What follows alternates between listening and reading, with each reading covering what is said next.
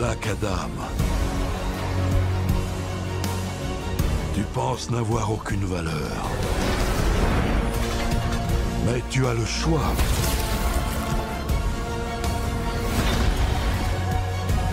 Tu peux conduire ce monde à sa destruction.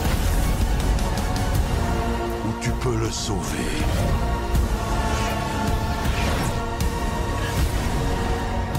Le monde avait besoin d'un héros.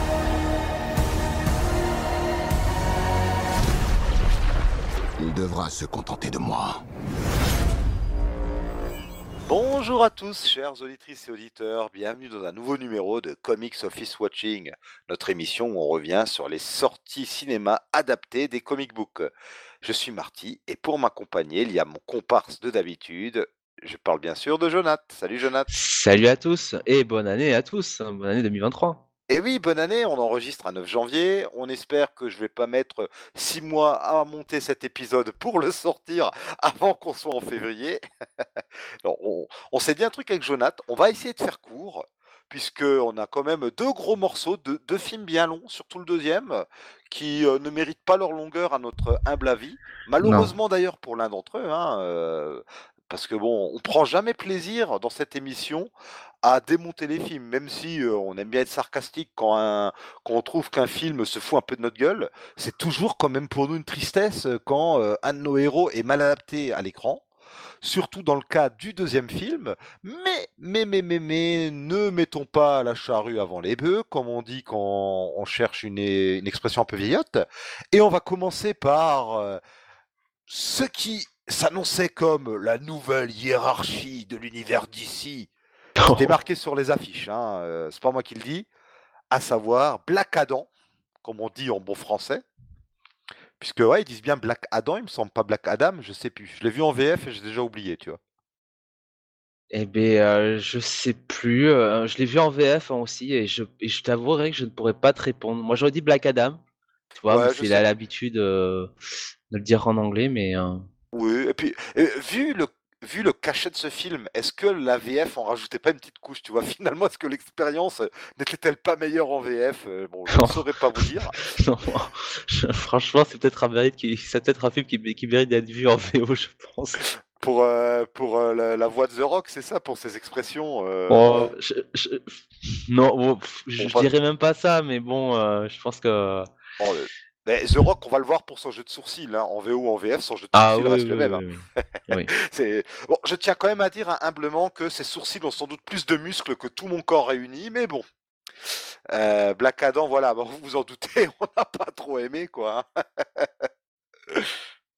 Bah écoute, euh, c'est pas qu'on s'attendait non plus à aller voir euh, un chef-d'œuvre. Malheureusement, bon, euh, Black Adam, de base, c'est c'est un film sur un anti-héros, sinon un vilain de l'univers d'ici. Donc déjà, bon, euh, ça positionne un petit peu le, le, le spectateur dans une position difficile, puisqu'il doit euh, finalement se mettre derrière un personnage euh, euh, qui a des dessins négatifs, un peu égoïstes. euh, au mieux, hein, j'ai envie de dire. Égotiste, j'ai envie de dire, pour continuer sur mon vocabulaire un peu châtié. Hédoniste même. Euh, non, pas du tout, rien à voir. Non, mais... Égocentrique, euh, égocentré. non, mais c'est vrai que bon, euh, euh, si tu veux, de base, le projet était un peu casse-gueule, on va pas se mentir, et, euh, et on voyait plus de plus de toute façon Black Adam être introduit à travers les films Shazam, comme d'ailleurs bah, la, la scène. Alors c'est même pas la scène post-gen, je crois que c'est Ah le non, film lui-même, c'est le film, ouais. C'est dans un flashback, c'est dans le un flashback, euh, même pas un flashback, c'est euh, Une le- explication. Ouais, le sorcier qui montre, il y a une petite Ouais. animation, on voit un ancien champion, euh, sans qu'on nous montre vraiment que c'est Black Adam, mais nous on comprend tous que c'est lui. Et donc on se disait, euh, bah, ce serait quelque part le, le, le parfait euh, personnage pour, euh, euh, pour, euh, pour le second film. Ouais. Euh, Il y avait euh, Mister euh, Mind qui, euh, je crois que c'est ça, comment il s'appelle là, Mr. Mind qui avait été euh, là aussi présent dans la Bah, euh, dans cette post donc il pouvait faire office de d'antagoniste, on va dire euh, primaire, et puis Black Adam, bon le coup classique, dans un premier temps un petit peu antagoniste avec Shazam, puis qui va l'aider. Oui, Puis finalement il y a, oui. Oui, et puis en plus, euh, ben, Mr. Man, il apparaît, il y a comment Sivana est aussi encore là. Sivana, ouais. on aurait pu imaginer euh, ce qui s'est vu dans les comics, hein, Sivana et Mr. Mind qui manipulent Black Adam, hein, pourquoi pas. D'ailleurs, Black Et Adam, vu son origine et son statut, c'était d'ailleurs un vilain qui était plutôt indiqué, en effet, pour un Shazam numéro 2 ou 3, quoi. ouais, Ça faisait sens. ça faisait sens.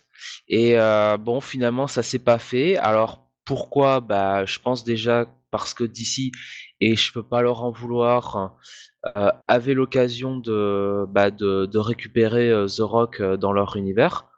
Et on pense qu'on veut euh, des qualités euh, d'acteur euh, du Rock, euh, de Dwayne Johnson et, et des films qu'il peut faire, mais le mec il est bankable. Voilà, euh, à Ouais. Hollywood, c'est quand même, euh, ça fait partie de, allez, euh, ces 4-5 acteurs qui sont, bah, euh, qui marchent toujours, quoi. Enfin, qui ont pas Oui. de, voilà, en ce moment, là, ça fait 10 ans, le mec il a pas de, il a pas de casserole, quoi. Enfin, tout, Ouais, tout marche avec lui. Bon, en fait, il a quand même un certain capital sympathie, hein, à ce que Ah je oui, sache, il n'a pas de casserole dans la vie privée. Euh, non, il manque pas d'humour aussi, hein, il est capable de. Il a, il a un peu d'autodérision extrêmement quand drôle, même. beaucoup. Ouais.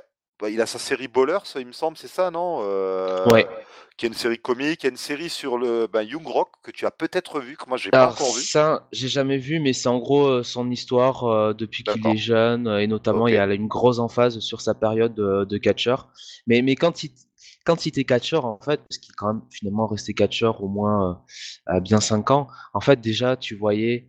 Ouais, il est resté que 5 ans en fait. Enfin, après il a fait des apparitions épisodiques, Ouais, mais euh, full time, il était là que de euh, novembre 96 à à peu près, je te dirais, euh, à allez, mars, avril 80, quat- avril 2003. Donc on va dire 5 ah ans et demi, d'accord, quelque chose comme ça. C'est une carrière éclair en fait. euh.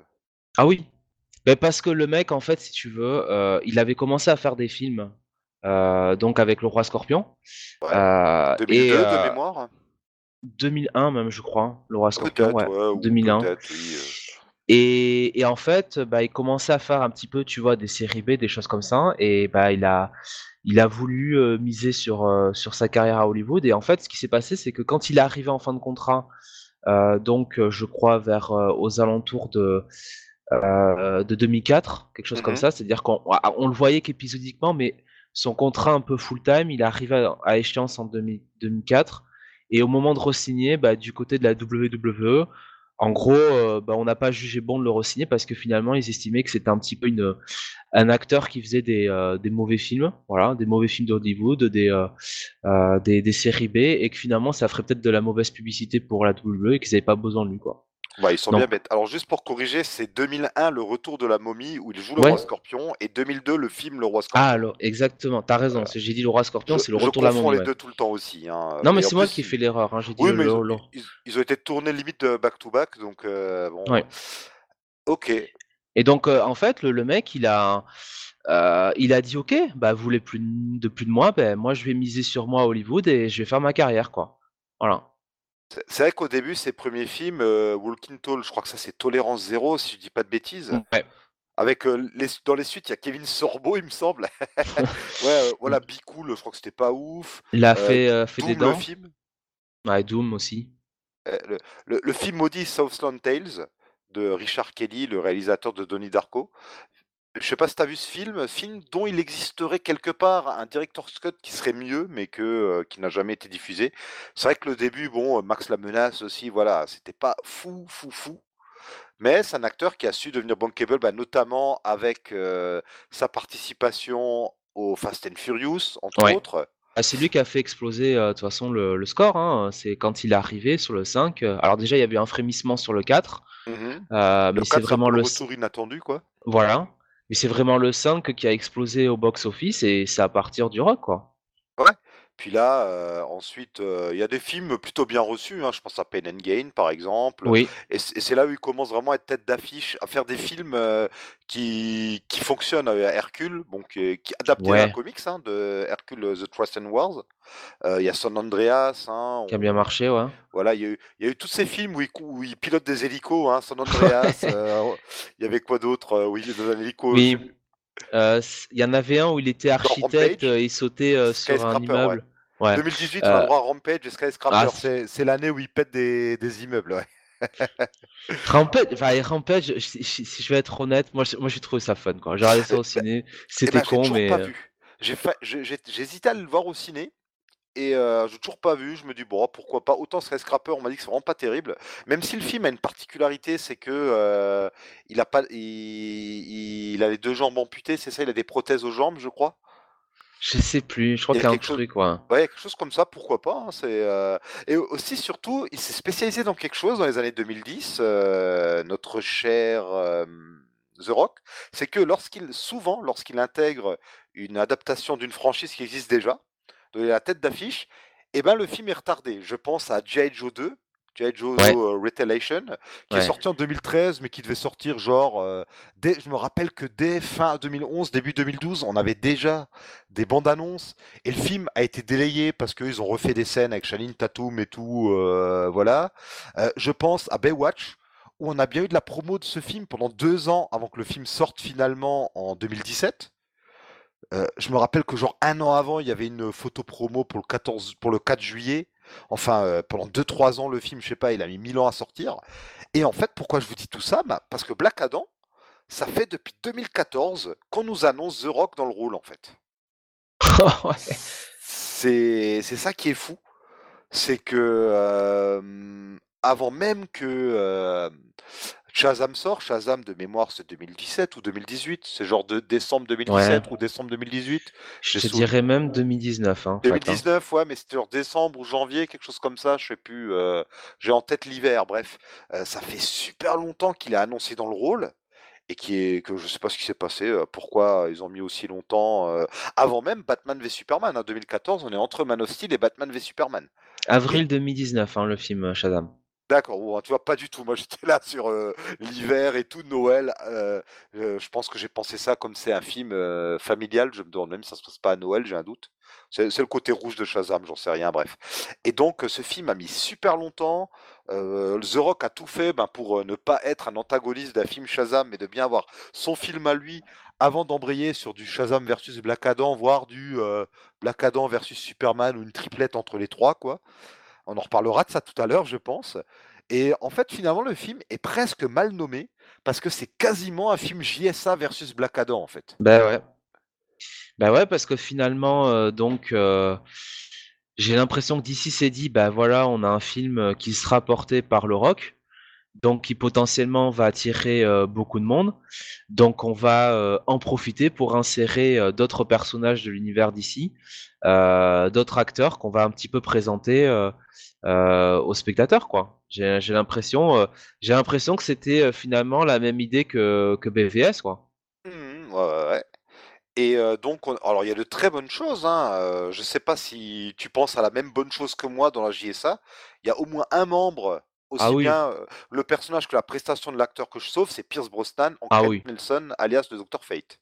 Moi, j'attendais qu'il cabotine parce que pas dans son élément, parce que Dr. Fate, parce que trop vieux pour ces conneries-là. Mmh. Et le mec, franchement, hyper pro. Euh, je, l'ai trouvé très bon, quoi. Franchement, et, tout l'arc, de toute façon, tout l'arc du personnage de Dr. Fate, je trouve que dans ce film, c'est l'une des réussites, quoi. Ouais. Bon, même s'il se sacrifie pour un type dont le pouvoir est de ressusciter, euh, oui. Oui, oui, oui. Ah oui, on spoil, hein, comme d'habitude. Hein. ah oui, oui, c'est total spoil. Hein. De toute façon, bon, le film maintenant, ça fait quelques mois. non, et euh. puis surtout, on va pas raconter en détail comme d'habitude, mais ouais, en fait, euh, vraiment, euh, super interaction avec les autres personnages. Enfin, le côté à la fois vieux sage et vieux torturé et vieux briscard qu'il y en a trop vu. Vraiment, Pierce Brosnan, la classe. Ouais, celui qui veut, celui qui veut protéger un peu le futur, qui veut, qui veut montrer la voie à la nouvelle génération et qui veut, bah, qui veut lui laisser la place, se sacrifier. J'ai trouvé, j'ai trouvé impeccable. Franchement, je m'attendais pas. Ouais, puis respect du personnage. Hein, je, connais ses talents d'acteur hein, depuis Remington Steele, que ma prof de français en troisième adorait. Hein, elle était une grande fan. ah bon, Remington Steele? Ah ouais. Elle, bah, elle était, bon, elle, a, à l'époque, elle avait 24 ans, si tu veux, quand je l'avais en troisième. Et elle était, elle était amoureuse de, de, de Pierce Brosnan, James Bond. Et en ah, fait, elle disait, c'est pas, c'est pas pour James Bond que je suis amoureuse, c'est pour Remington Steele. Et moi, j'étais le seul qui connaissait Remington Steele, visiblement. ah bah, je m'attendais à ce que ce soit plutôt la prof d'anglais qui vous parle de Remington Steele. Mais euh. Non, non, la prof de français, quoi. Elle était très sympathique. Madame Beauchou. Remington Steel, bon, bon là, salut. Euh, Remington Steel, qui donc la série qui a empêché Pierce Brosnan de jouer dans, le, Eh oui. dans les James Bond après euh, le Ah, brave euh, Roger Moore. Roger Moore, voilà. Euh, Et qui a permis à, enfin à Timothy Dalton d'être James Bond. Oui, Timothy Dalton qui lui aurait dû être dans les années 70. Enfin, c'est- fou. Ouais, il y a- y, des acteurs qui loupent comme ça des trains et qui les rattrapent finalement. Euh, Timothy Dalton et Pierce Brosnan qui en plus physiquement il y a un petit truc quoi. Enfin. euh, Ah, euh, Dalton est plus euh, dans le, le côté rugueux, un peu l'agent Oui, secret ah, rugueux, euh, pas dans le Et- alors pas dans le caractère, mais juste euh, des le grands bras. physique. Ouais. Voilà, dans le physique Bro- pur. Hein, je parle pas dans le jeu d'acteur, Brosnan, oui. Brosnan, c'est plus le charme à l'anglaise, quoi. Oui, Tu vois le, ouais. la classe, quoi. le- Oui, la, classe pré- flegmatique, mais pas trop, no- un peu flegmatique, un peu euh, et en même temps un petit peu taquin, tu vois. Ouais. Alors que euh, ouais, euh, il était euh, comment il s'appelle Dalton, plus il est plus froid. Ouais. Mais les deux euh, très bons. hein. Moi, j'ai beaucoup, j'ai beaucoup aimé James Bond de Dalton. hein, donc. euh, Oui, oui, oui, euh, c'est deux très bonnes propositions. Bah, le James Bond de Dalton qui préfigure un peu suite Craig et Oui. euh, le premier James Bond avec euh, Pierce Brosnan, c'est le futur réalisateur de Casino Royale, tu vois. Donc comme quoi. euh, ouais. on a repris les meilleures recettes de ce et on en a fait quelque chose dans les années 2000. Et donc voilà, ouais, Dr Fate en plus, euh, c'est une adaptation clairement qui euh, fait honneur au personnage des comics, quoi. Il n'y a, rien à dire. Le, le reste de la JSA, bon, Hawkman, Carter Hall, euh, donc euh, Ouais. joué par Alice Hodge, qui est plus là pour jouer le chef pas content parce que les jeunes font de la merde. Ouais. C'est pas fou. C'est un peu le, le début peu de, de, de, de Hawkman, un peu dans ce rôle effectivement de, euh, de leader un peu bougon. C'est Ah, c'est pas, un Hawkman, de toute façon. c'est On est dans le Hawkman New 52, Ouais. là.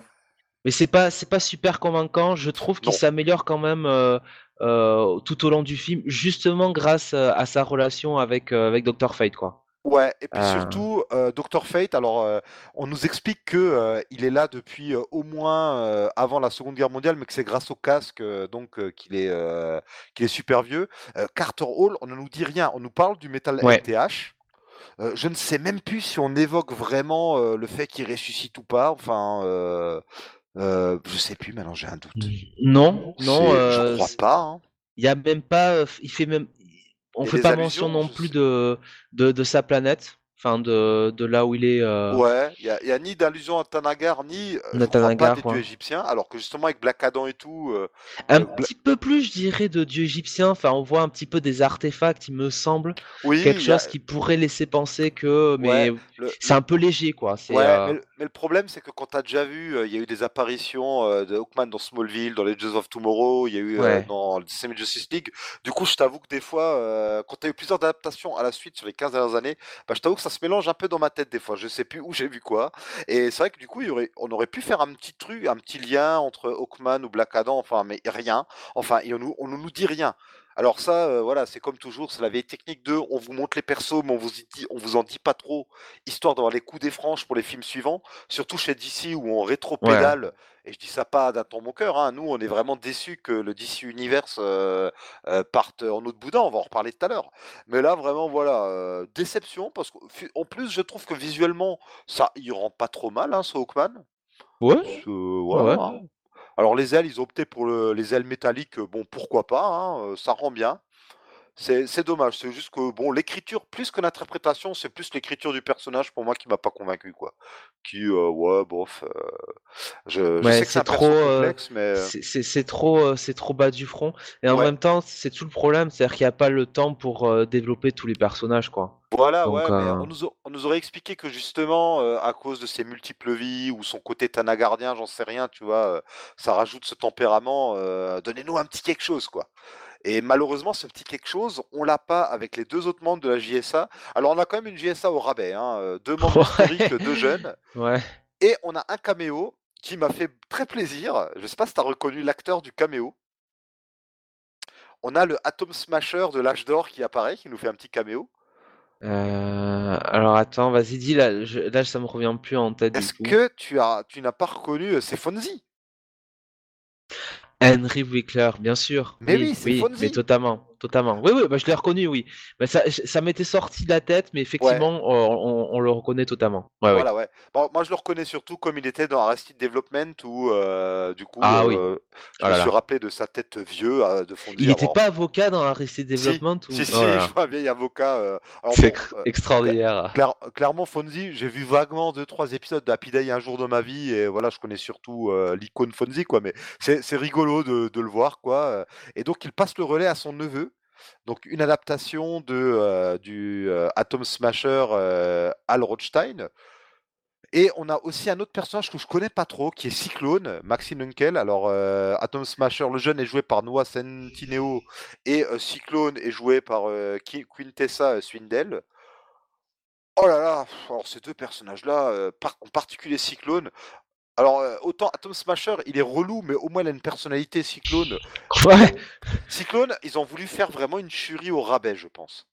C'est une jeune fille super, euh, super balèze. Parce que clairement, on, voilà, hein, euh, Black Adam, on va pas me faire croire qu'ils essaient pas un petit peu de reprendre des morceaux de formule de Black Panther. Hein. le coup de faire le signe du Kandak, et en fait le signe d'Adam, faire un espèce de A avec les mains, c'est clairement une ressucée de du W de Wakanda parce que autant le Kandak pays fictif, oui, ça vient des comics, ça on peut pas dire, mais autant ça, le A et tout, non, sérieusement, ça c'est, ils tentent de surfer un petit peu sur la vague Black Panther. Hein. Bah, c'est-à-dire que oui, je pense qu'ils ont voulu. C'est encore une fois, ils ont le rock, ils veulent capitaliser dessus, ils ont voulu faire un petit peu un espèce de, oui, de euh, phénomène d'identification parce que malgré tout, Black Panther a aussi marché pour ça, hein, parce qu'il y a eu euh, beaucoup d'identification par rapport euh, par rapport à ce film-là. Et c'est vrai qu'il y a aussi, tout simplement. C'est que pour les communautés afro-américaines aux États-Unis et même de manière globale dans le monde, ça manquait. Moi, je l'ai vu dans que ce soit dans la salle de cinéma où j'étais, ben, il y avait fortement la population, ben, il y avait, pour parler simplement, il y avait plus de noirs que de blancs. Moi qui vais voir tous les films Marvel, d'habitude, il n'y a pas un tel ratio. Quoi. Et je l'ai, vu, je l'ai vu même, moi qui suis enseignant, qui ai beaucoup d'élèves qui viennent de banlieue et tout. j'ai vu un engouement pour Black Panther que je n'avais pas du tout vu pour les films de super-héros précédents dont surtout, et surtout chez des élèves qui n'en avaient rien à foutre des super-héros, de la SF, du fantastique, même des films d'action, tu vois et un engouement qui a perduré jusque maintenant.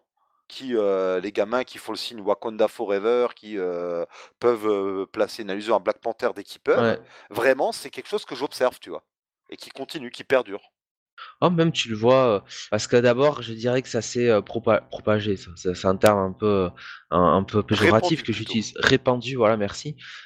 tu sais, via les, les figures mainstream, autres que, tu vois, au niveau du film. L'appropriation, mais dans le bon sens du terme, quoi dans le sport, par exemple, tu vois, dans le sport, il y a beaucoup de, sportifs euh, euh, très connus qui, euh, qui ont repris, qui ont repris ce, ce signe-là. Et forcément, les jeunes, bah, ils s'identifient beaucoup aux sportifs. Et, voilà. Et donc, c'est très bien. Et je pense qu'ils ont, ils ont, ils ont effectivement peut-être d'ici voulu faire la même chose avec, avec Black Adam, surtout que c'est porté par le rock. Mais tu vois, le problème du, du, rock, en fait, et je pense que c'est un problème qu'il a euh, en, vrai, je pense que c'est un problème qu'il a connu euh, dans sa vie, c'est que comme tous les, les, personnes un peu, les personnages, euh, enfin les personnes mixtes, enfin métisses, je pense que le rock, surtout aux États-Unis, il a souffert d'être peut-être pas assez noir pour certains. Et, et, et pas assez blanc pour d'autres quoi tu vois? Oui je... ou trop ou trop ou trop samoan comme comme oui, parce bah, que tu peux rappeler ses origines en fait parce que c'est assez intéressant il est, euh, bah, son père est noir, donc son père qui était un ancien catcheur qui s'appelait Rocky Johnson, donc qui était euh, l'un des, bah, l'un des premiers, je dirais, grands champions euh, de catch noir américain, qui a une, qui a une très très grande carrière. et, et sa mère, sa mère en fait était membre de, alors d'une grande famille, une grande famille en fait qui, qui est liée au monde du catch, qui est euh, qui est la famille. Euh, euh, alors sa mère s'appelle s'appelle Atta Maivia en fait, mmh. et, et son grand-père donc c'est Peter Maivia qui qui était qui était samoan quoi. Donc il est. est. dans le catch aussi ou rien à voir? Oui, oui. D'accord. Ah, ah oui, c'est vraiment enfant de deux lignées de catcheurs en fait. Ah ouais, ouais, ouais. c'est un peu le petit prince du catch, quoi. Pour, je dis ça dans le sens les ah belles histoires qu'on aime raconter à Hollywood, tu vois. Son, son sa grand-mère dirigeait, je crois, une une une promotion de une promotion de catch. OK. Ouais, à l'époque où c'était vraiment des fédérations par État, c'est ça? Ou par comté? Ouais, voilà, ou, par, on était sur l'époque des territoires. Donc le rock, c'est vraiment, c'est vraiment l'enfant, enfin un enfant du du catch et aussi, bah, un un quelqu'un, bah, un enfant de de de de la mixité, quoi et je pense que voilà, il a, il en a peut-être souffert, j'imagine qu'il a dû en parler dans Young, Young Rock peut-être, ouais. Ouais, parce que c'est sa vie, hein. Mais voilà, si tu veux, c'est, je pense c'est plus difficile pour DC et surtout pour lui de vraiment, euh, euh, comment dire, être présenté comme euh, une figure, tu vois. Mmh. vraiment bah, quelqu'un qui, qui, inspire les gens plus que Chadwick Boseman, quoi, tu vois, par exemple. Bah, en fait, le truc, c'est que Chadwick Boseman, bon, on le connaissait pas avant d'être Black Panther et il est T'Challa Black Panther. Alors que The Rock, c'est The Rock. Dans Jumanji, quand The Rock joue un rôle, alors bon, dans Jumanji en plus, c'est fait exprès, mais quel que soit le film, il joue The Rock et surtout, il impose des choses. Il y a cette clause débile, la même que euh, Vin Diesel. Sauf que, bon, comparé à Vin Diesel, euh, The Rock, il n'a pas besoin d'une doublure pour ouvrir des portes, mais de euh, ne jamais perdre. Ce qui est un problème dans Black Adam quand même. Hein, il ne doit jamais perdre un combat. Il doit pas être ou trop mis, être mis en difficulté je pourrais pas jurer qu'il perd pas de combat, mais genre, c'est. Euh, il, se fait quand même rouler dessus un moment, effectivement, à la fin, mais c'est, ça reste léger, quoi. C'est vite résolu, quoi. Et, le combat n'est pas fini. S'il est mis à mal dans le combat, il perd pas le combat. Tu vois, C'est-à-dire que. Ouais. The, bah, Rock, il, fait de Black Adam avant tout un véhicule à sa, à sa gloire. Clairement, on va en parler, on va finir par en parler hein, de l'affaire, de tout ce qui a découlé ensuite. Mais il a essayé de faire. Euh, c'est pas un film d'ici, c'est un film The Rock. D'ailleurs, c'est je crois que c'est sa société de prod qui coproduit le film ou un truc comme ça. Euh. Il y a Comics Blog a fait euh, tout un article intéressant là-dessus. Ils expliquent euh, ça plus en détail. On vous renvoie à cet article, mais le problème de The Rock, c'est ce qu'il dessert aussi, c'est qu'au bout d'un moment, ben, c'est une machine, quoi. C'est une machine marketing, The Rock, avec les bons et les mauvais côtés de sa renommée et de l'image qu'il donne de lui-même et qu'il cultive. C'est vrai que ça peut être, ça peut être, négatif pour, pour le pour le film, mais tu vois, il y a aussi quand même le la nécessité pour, pour DC quand même d'établir Black Adam comme, un personnage fort de mmh de leur univers, quoi et dans la logique un petit peu dans laquelle s'inscrivait ce film autour de de leur univers partagé, hein, à l'époque, et on le voit de toute façon avec la scène post-gen, hein, avec, mmh. spoiler alert, Superman. Euh, si tu veux, il y avait vraiment cette idée d'établir Black, Adam comme un personnage très fort de cet univers-là. Et quelqu'un qui pourrait, tu vois, euh, selon les alignements, euh, s'opposer à Superman ou, enfin, vraiment quelqu'un qui pourrait être presque le, le, leader de cet univers-là. Et quelque part, dans les comics, Black Adam est quelqu'un d'extrêmement fort, quoi. Mais, en fait, ça rappelle, je sais pas si tu suis en VO, alors là, en VF, on a Dark Crisis on Infinite Earth qui commence ce mois-ci chez Urban, et Black Adam joue un rôle important dedans. Et on a un peu, il, a, il y a un peu, Black Adam, il peut, depuis une quinzaine d'années, c'est un peu un, un Joker. C'est un anti-héros. C'est un anti-héros. Avant, c'était, au début, c'était vraiment un vilain. Et là, suivant suivant l'envie des auteurs, c'est un anti-héros, un anti-héros quasiment héros, il redevient vilain, il retombe dans ses travers, mais c'est un peu, il est dans une zone de gris, et il peut balancer des deux côtés, hein, du, gris dans, le noir. C'est plus un Deathstroke qu'un Joker, je dirais. Oui, voilà, c'est c'est plus un Deathstroke. Oui, c'est ah oui, totalement. Non, un Joker, je parlais pas justement, pas dans le sens le Joker, le méchant, un Joker, la carte Joker, tu vois. Où c'est plus l'élément, ah! un élément, comment dire, pas du chaos du tout, mais genre, en fait, c'est quelqu'un qui, on revient sur l'ego, hein, qui, avant tout, il bosse pour lui-même ou pour son peuple, ou à la manière d'un fataliste, il fait croire qu'il bosse pour son peuple, mais au fond, il bosse pour lui. Mais ce qu'il veut avant tout, c'est qu'on lui foute un peu la paix finalement, tu vois? Il veut pas non plus. Ben, c'est ça. Hein. Il veut, il, veut, comment dire, régner sur son pays. Et ses intérêts, et, puis il peut s'allier à n'importe qui si ça sert ses intérêts en fait. Voilà.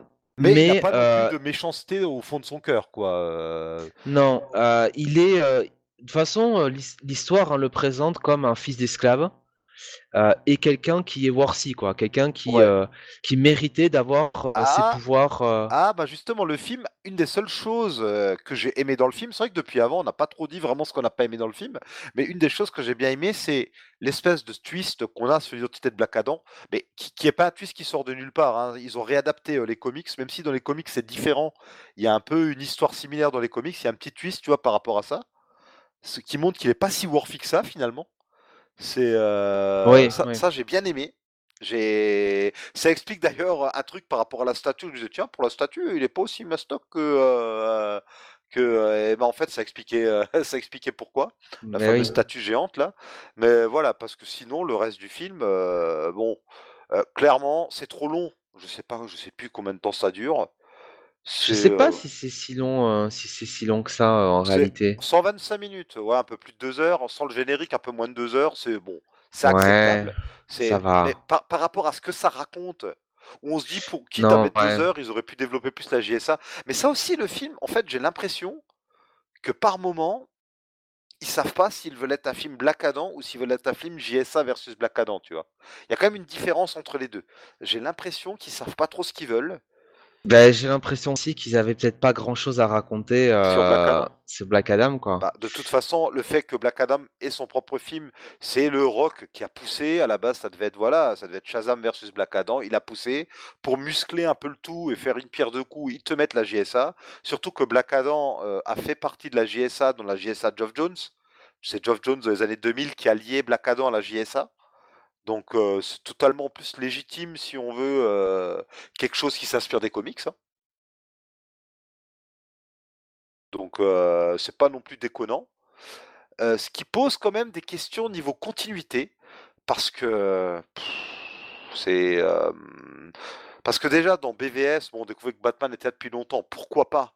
Et on avait l'impression qu'ensuite les autres super-héros apparaissaient tous, mais avec Suicide Squad, on découvrait que finalement, et encore plus avec le deuxième Suicide Squad, ben, il y a pas mal de super vilains qui existent depuis très longtemps. Donc là, on découvre qu'il y a une JSA. Cette JSA, elle existe depuis avant, après la Justice League, tu vois, enfin. c'est bizarre quand même. Et que dans la Justice League, quand euh, Darkseid attaque la Terre, on n'est pas une seule mention de la JSA, tu vois, c'est un peu bizarre. Euh, non, t'as pas trouvé euh, Bah, c'est vrai que de toute façon, on se heurte au même problème que tu as mais justement dans les avec films le Black Panther, ouais. Les Black Panther, c'est, oui. c'est voilà, c'est que font les les autres grands héros de cet univers-là, quoi. Ouais, mais Ça, encore, euh, c'est que dans le que font, quand les, on sens le pose quand ils existent déjà, là on se dit, ah, mais en fait, ils existaient déjà avant, ces gens-là, et ils sont pas intervenus dans les problèmes précédents. Ils faisaient quoi quand il y avait Doomsday? Ils faisaient quoi, tu vois? eh ouais, euh, eh ouais, c'est ouais, euh, c'est visiblement euh, Amanda Waller. Donc Viola Davis revient dans, le rôle d'Amanda Waller. Elle sait qu'ils existent, tu vois. À un moment donné, une prison sous-marine avec euh, je ne sais combien de centaines de méta-humains euh, qui ont été capturés.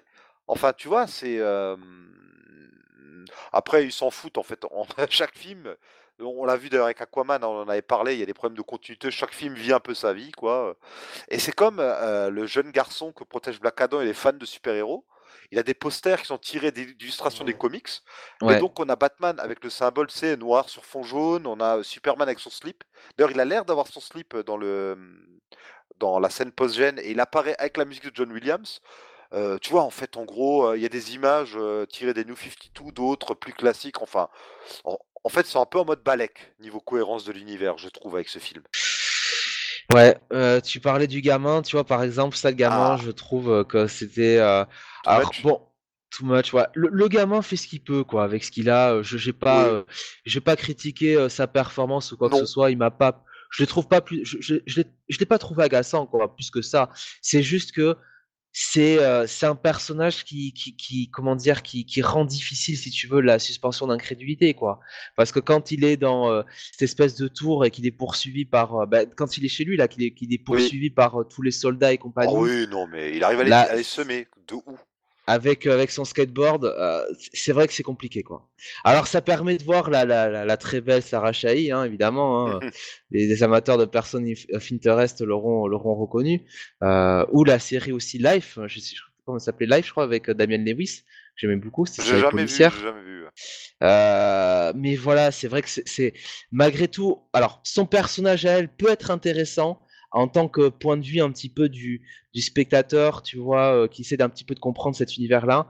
Mais le gamin, c'est vrai que, alors c'est sympa, on, se doute que c'est pour permettre aux, aux, jeunes qui vont voir ce film de s'identifier. Voilà, et mais c'est un peu trop, quoi. Et ça, ça abrutit un petit peu au final le personnage de Black Adam, quoi, qui se ah retrouve finalement à être bah, une espèce de. Le, le, coup de la catchphrase, là, notamment, là, ouais, ça, ça serait peut-être plus évité. Quoi. laquelle? Celle sur les portes ou. Non, bah, le slogan, quoi. Quand il arrive, à chaque fois, il doit dire une phrase, tu sais. Ah, je sais plus, je sais plus ce que c'est exactement. Ouais, puis oui, attends, c'est quoi ce qu'il dit tout le temps Ah, il y a pas besoin de plan, il y a ça aussi, non? Oh, je sais plus. Y a non, enfin quelque chose du style, ça. va chier ou hasta la vista, enfin tu vois, enfin. Et puis oui, et puis le, truc avec les portes là, et à chaque fois il défonce les murs. Ah, ouais. pas de porte à votre époque Oh là là. Oui, donc ouais, on suit Sarah Shea dans le rôle de Adriana Thomas, une archéologue, et il y a son fils, donc joué par comment il s'appelle Je l'ai perdu, son fils. Jean-Claude Duss. Euh, Jean-Claude Duss. Non, c'est pas lui? Jean-Claude Duss, oui. Non, euh, elle, donc oui, c'est euh, Amon, son fils, et donc joué par Bodhi Sambongi. Et donc ça se passe au Kandak, donc cette contrée reculée, qui, alors, là aussi, niveau géopolitique, c'est très flou. Hein. Il y a une force, il y a Intergang. Donc Intergang, c'est censé être un réseau criminel, quelque chose entre la, dans l'univers d'ici, c'est à mi-chemin entre la mafia et euh, un groupe terroriste. Ici, c'est une force, c'est carrément une force euh, d'invasion. C'est Cobra pour rester dans Cobra. Alors Intergang, c'est Cobra. Alors visiblement, bon, alors ils occupent ce pays je ne sais pas ce que c'est censé représenter. Euh, finalement, ils font quoi, la communauté internationale, les super-héros? On sait pas bah, rien. Ils, ils font rien, visiblement. Bah, l'ONU euh, aux fraises, quoi. Et puis le Kandak, c'est quelque part euh, entre l'Irak et l'Iran et la Syrie, on ne sait où. Intergang, c'est que des blancos. donc, c'est quoi? Enfin, tu vois, c'est qui?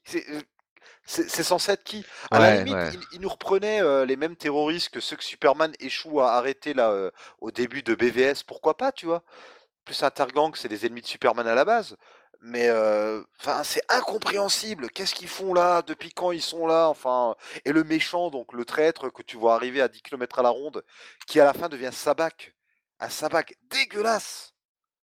Mais c'est dégueulasse. Enfin, c'est Zero qui a pris ouais. pognon, c'est pas possible. Il est dégueulasse. Je sais pas si tu veux trop à ses, à, effets quand c'est dégueulasse. Je me dis bon, écoute, c'est comme ça, en faisant avec. C'est vrai qu'il est pas beau, quoi. Ouais, non, vraiment là. Euh, voilà, enfin, en gros, on détaille pas l'histoire parce qu'en fait, l'histoire, il y a plein de choses cousues de fil bah, blanc. Hein. On voit c'est l'origine story classique hein, où le méchant a, les pouvoirs euh, du héros. Euh, grosso modo, voilà. Hein. Oui, voilà, ouais. Et il y a ce truc de, oui, en fait, c'est un anti-héros, il est badass. Oui, non, mais au final, il a un, il a un grand cœur et voilà, au final, il devient quand même un héros. Voilà, c'est. Alors d'ici en même temps, voilà, ils se disent bon, on n'a plus rien à perdre. Un Suicide Squad a bien marché. Pourquoi se priver avec les anti-héros aussi hein, Finalement, euh... ce qui marche le mieux, c'est Suicide Squad. Autant y aller à fond les ballons. Donc voilà, euh, clairement, The Rock, il en fait des caisses. Euh, l'histoire est pas intéressante, c'est pas très beau. Euh, hormis le plaisir de voir la JSA sur grand écran, je, bon, j'ai pas, j'ai pas haï le film, mais clairement, je l'ai plus vu sur grand écran parce que ça faisait un moment que j'avais pas vu de film. Je voulais passer un petit moment me détendre et je savais qu'on allait faire une émission, donc allez. Euh. Non mais moi je, m'attendais de façon à ce que ce soit pas bon. Objectivement, je savais euh, que ça allait que ça allait pas être terrible, qu'il y aurait pas les moyens euh, mis qu'il faut pour un personnage comme Black Adam sur un, un scénario pareil. et je dois t'avouer que Bon, finalement, c'était moins pire que ce que j'attendais. Il y a eu, j'avais, j'ai eu des bonnes surprises, comme je te dis, euh, Pierce Brosnan. Euh, même, euh, même, même le Rock, j'ai trouvé, tu vois, qu'il en faisait moins que d'habitude. Je l'ai trouvé mhm. plus, plus, comment dire, neutre. Enfin, pas neutre, mais sobre. Voilà, je vais dire comme ça, paradoxalement. il y a quand même la machine d'ici derrière. Enfin, peut-être que finalement, il doit quand même se plier un petit peu à tout ça. J'ai bien aimé l'apparition d'Henry Cavill en Superman. Parce qu'à ce moment-là, je me disais, ah bah tiens, il garde Henry Cavill en Superman, bah ça c'est bien, c'est une bonne nouvelle. Et, visiblement, ça a motivé à ce qu'ils tournent, ou tout du moins qu'ils intègrent, pour finalement quand même les enlever, euh, les caméos d'Henry Cavill et de Gal Gadot en Wonder Woman dans Flash. Mais bon, rétro-pédalage par Ouais, rapport au c'est dommage. rétro-pédalage, quoi. Ouais. Et tu vois, en vrai, c'est un des 2 films dont on pas parlé ce soir, c'est le le film où je me suis fait le moins chier, quoi, en vrai, hein. Bah, oui, c'est ça, parce qu'objectivement, je je sais pas si je peux dire que c'est un meilleur film. Bah, l'autre film a des qualités, hein, ne serait-ce que visuellement, il a, beaucoup plus de qualités mais au moins on s'est pas ennuyé.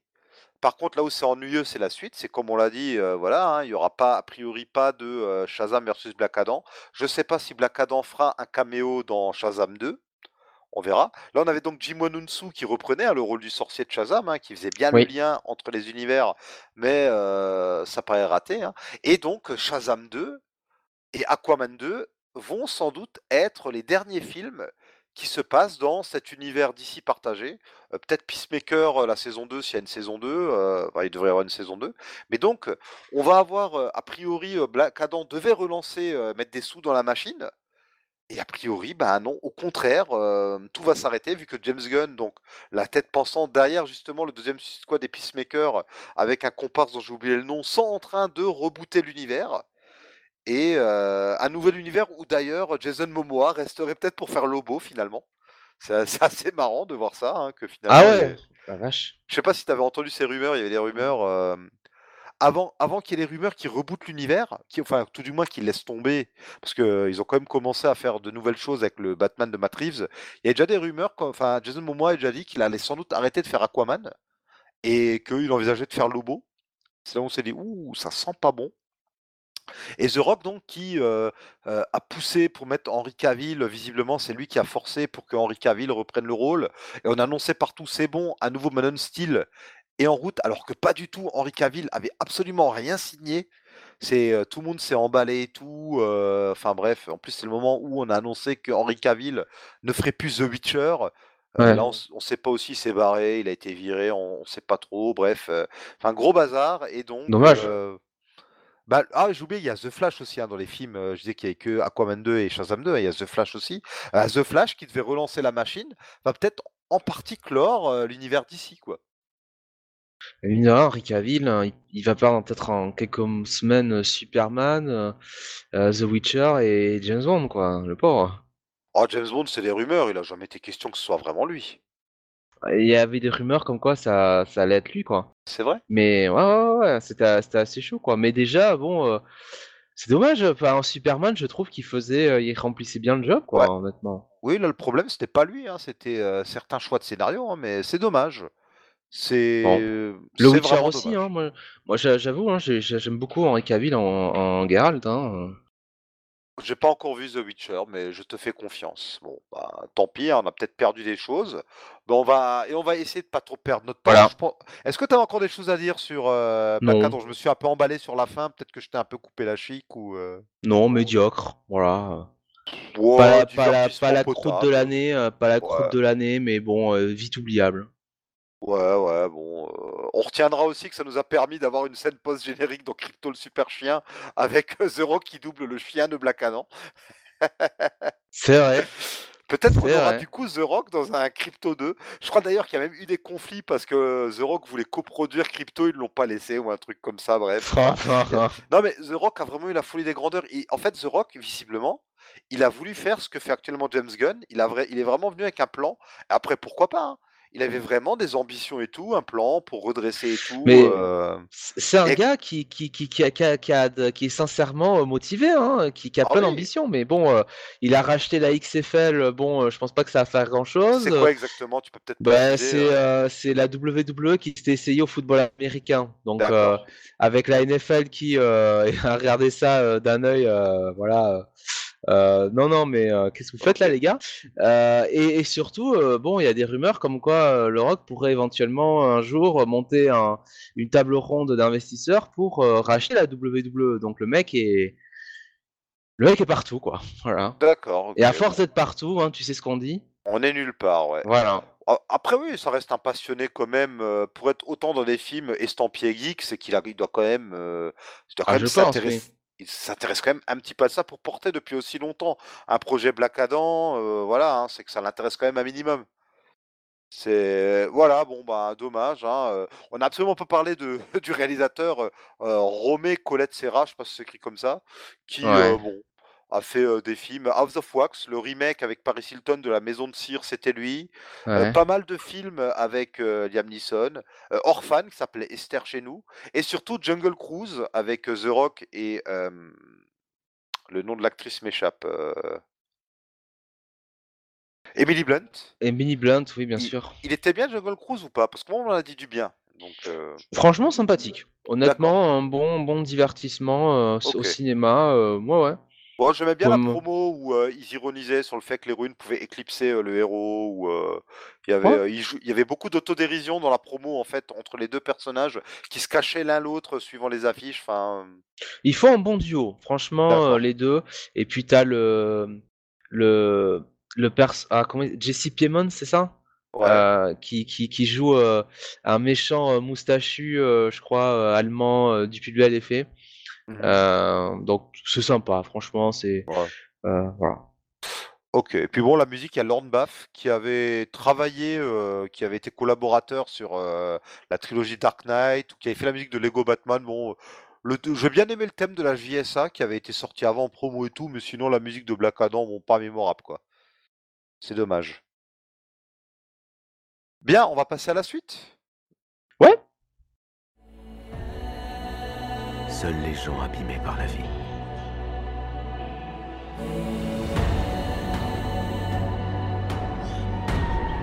peuvent devenir de grands leaders.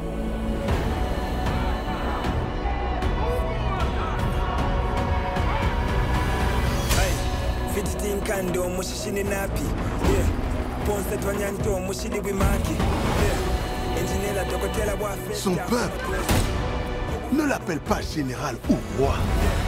Il l'appelle Coucou Khan, le dieu serpent à plumes. Le tuer pourrait entraîner une guerre sans fin. Il veut s'en prendre au monde de la surface. Et donc, euh, back to back, euh, et non pas black to black, on va éviter les jeux de mots foireux de ce genre. Euh, le comeback de Black Panther. Et donc, un comeback un peu triste, hein, puisque Chadwick Boseman nous a malheureusement quittés en 2020, 21, 2020, je crois, pendant le Covid, non? Heu, je pense que c'était en en août 2020, ouais, hein, je vais je vais te je vais te dire ça tout de suite. Ouais, Heu, je pense que c'était ça. Heu, 28 août 2020, voilà. D'accord, ouais, c'était euh, ouais. euh, donc euh, Chadwick Boseman qui souffrait, il avait quoi, un cancer du pancréas, quelque chose comme ça, une, Heu, ouais, je crois que une- c'était, que c'était un que c'était un cancer, ouais. ouais, quelque Mais, chose en tout cas d'incurable et tout, et euh, alors euh, et qui montre une certaine force de caractère parce que quand il a fait un euh, de cancer du détermination, côlon de de stade ah 3. du côlon, pardon, du côlon. Ouais. Euh, En donc euh, 2016, hein, en 2016, il a été diagnostiqué, donc, c'était en fait, quand il a été sélectionné pour être Black Panther ou juste avant, il l'apprend qu'il a ce cancer et donc il, il avait rien dit, je crois, il y avait juste son entraîneur, enfin à part sa famille proche, il y avait son entraîneur qui le savait. Je me demande si Ryan Coogler le savait ou pas, j'ai un doute. Je sais plus si, ça, je sais pas. en tout cas, je sais que bon, son entraîneur personnel le savait et donc quelle force de détermination de se dire, heu, de faire quand même, heu, Black Panther et les 2 Avengers en se sachant condamné et en même temps je alors là, j'extrapole et je me base un peu sur des choses que j'ai lues ou entendues, mais qui elles-mêmes étaient peut-être que basées, hein, sur des extrapolations, mais, il a dû sentir aussi qu'il y avait un coup à jouer sur Black Panther, quoi, de s'engager là-dedans, de se dire: «Ben, c'est un rôle d'une vie» et ce film, s'il est réussi, ça peut être, ça peut être l'iconisation, quoi, derrière et Tu sais, peut-être que je pense que tout simplement, le le pauvre le pauvre mec, heu, alors déjà, il était enga je pense qu'il était engagé, heu, par le MCU en tant que Black Panther, heu, avant qu'on lui, c'est détecte le le cancer. Parce que souviens-toi, il apparaît dans, heu, Captain Ah America Civil oui! War Je dis des en bêtises, mais 2016. bien sûr, qui sort en 2016, il était déjà engagé, je dis des bêtises. donc il avait déjà tourné le film Oui, et oui. finalement, il était déjà engagé et il apprend après. Mais oui, je pense que derrière, bon, bah, le mec, c'est un pro et puis et puis peut-être qu'il savait que finalement, bah, son cancer était, heu, était incurable et que, Ouais, bah, le peu d'années qui lui restaient, il avait envie de les vivre, heu, à il avait fond, envie ouais. de les vivre à fond, quoi. Voilà et heu surtout que dès voilà, bah, je dis des bêtises, tu vois? Merci de me corriger. Dès Captain America Civil War, en plus, Black Panther, bah, même parmi les détracteurs, beaucoup reconnaissaient qu'il y avait une bonne performance, que le perso était bien écrit, qu'il était Ah oui, intéressant. oui. D'emblée, Bien mieux euh, que, que Spider-Man, par exemple. hein. oui, mais euh, quand même, quand tu y penses, Captain America Civil War, quand même, euh, il y a quand même. C'est un film Captain America avec une intrigue Captain America. En même temps, il y a une intrigue Avengers. Il y a Ouais. Black Panther et Spider-Man qui sont introduits. Et au final, le film a des faiblesses, mais le tout se tient quand même à peu près, tu vois. Ça Moi, je préfère, quand même- moi, moi, je Enfin- préfère de cette année 2020 2016 BVS, hein, je te le dis tout de suite. Oui, alors, Mais, mais, euh, mais Civil War, euh, ça, ça se tient, quoi. Ouais. oui, beau- beaucoup lui sont tombés dessus. On lui reprochait plus de pas être Winter Soldier que d'être Civil War finalement, hein. et d'avoir Bah, peut-être les yeux trop gros, que- plus gros que le ventre. Ça, Il euh, aurait pas dû s'appeler euh, Civil War, il aurait dû s'appeler Trial of Bucky ou quelque chose en genre, quoi, tu Oui. vois. Ou alors ils auraient dû carrément faire un film Avengers Civil War, tu vois. Voilà. Et avec euh, un autre Moi, film Bucky, sur Bucky à je- côté, mais euh, bon je bref, toujours est-il que Chadwick Boseman, bah, nous on, Ouais. a- on avait fait euh, le premier Comics Office Watching il y a presque 5 ans, était sur Black Panther, on avait adoré tous les deux. Ça, pour plein de raisons, hein, et vraiment, sincèrement, le film, au-delà de la portée du film, tout ça, bah, le film en lui-même, moi, il m'a emporté, hein, j'étais vraiment euh, à fond dedans. Oh, c'est réussi, ouais. Ouais, c'est réussi. Malheureusement, j'ai jamais pris le temps de le revoir. Je voulais le faire avant d'aller voir le 2, j'ai pas eu le temps. Euh, je... J'aimerais bien le revoir, même si je pense que c'est un film qui doit vraiment s'apprécier sur grand écran. Je repense notamment les scènes en Corée, les courses-poursuites et tout. euh, Je pense que là, le, le grand écran t'apporte vraiment quelque chose. Mais voilà, enfin, moi, un film qui m'a apporté, qui m'a qui, qui m'a emporté plutôt, pas importé. Ouais, c'est l'import-export de Vibranium, c'est pour ça. Et, euh, et qui m'a un peu touché aussi, quoi. Et là- Ben oui, oui. Et puis, et puis film qui était quand même euh, porté par euh, le, le comment dire la confrontation euh, Chadwick Boseman et euh, Michael B. Jordan, qui vraiment Oui. étaient euh, les deux mecs qui euh, bouffaient bouffaient l'écran. Alors Ouais. plus avec de- plus de avec plus de sobriété. euh, et, et moins et il y avait plus d'éclat on va dire sur, sur la prestation de Michael B. Jordan mais c'était aussi le, le, personnage qui voulait ça le rôle comme tu dis oui. et, et, et pour moi, c'est le, en fait, c'est le, le gros point faible de Black Panther 2. Euh, c'est que euh, bah, par rapport au premier, tu n'as pas ces deux acteurs-là euh, pour, euh, pour mener le film. Et ça se sent euh, vraiment parce que quand tu te retrouves après avec une intrigue Marvel euh, des plus classiques qu'on a vu euh, un milliard de fois, euh, bah, si t'as pas euh, voilà euh, des mecs comme ça ou du Chris Evans, du du Robert Downey Jr. hein, pour porter tout ça, bah ou du merde ah Benedict Cumberbatch Euh, du coup le ah, le film il tangue vie quoi tu vois? Oui, parce que ah bah clairement, là, on a donc Namor en grand méchant. Namor, on aurait aimé lui opposer un roi. On voulait un duel, le, le Clash of Kings, quoi. C'est ça qu'on voulait et qu'on n'a pas eu. Bah, malheureusement pour les raisons. Là, le film. Alors, le film, clairement, c'est un film qui s'est fait dans la douleur, dans tous les sens du terme. hein. On le sent que tout a été fait dans la douleur, la réécriture. On reparlera euh, à la fin euh, récemment. C'est ça l'intérêt de faire des podcasts euh, quelques semaines après la sortie des films, c'est qu'on a un peu plus de matière quand même sur les coulisses qui sont dévoilées et on en reparlera tout à l'heure. hein. Mais le film a été réécrit ben, pour en intégrant la mort de Chadwick Boseman, qui vraiment, alors jusque là, même si c'est arrivé il y a deux ans dans le temps réel, ils ont attendu là que le film sorte pour dire ben voilà Black Panther est mort dans l'univers Marvel. Et on sent qu'il manque, ouais, par rapport à l'antagoniste, il manque une figure forte, quoi. Et surtout, je suis moyennement convaincu de manière générale par, par Laetitia Wright en Shuri.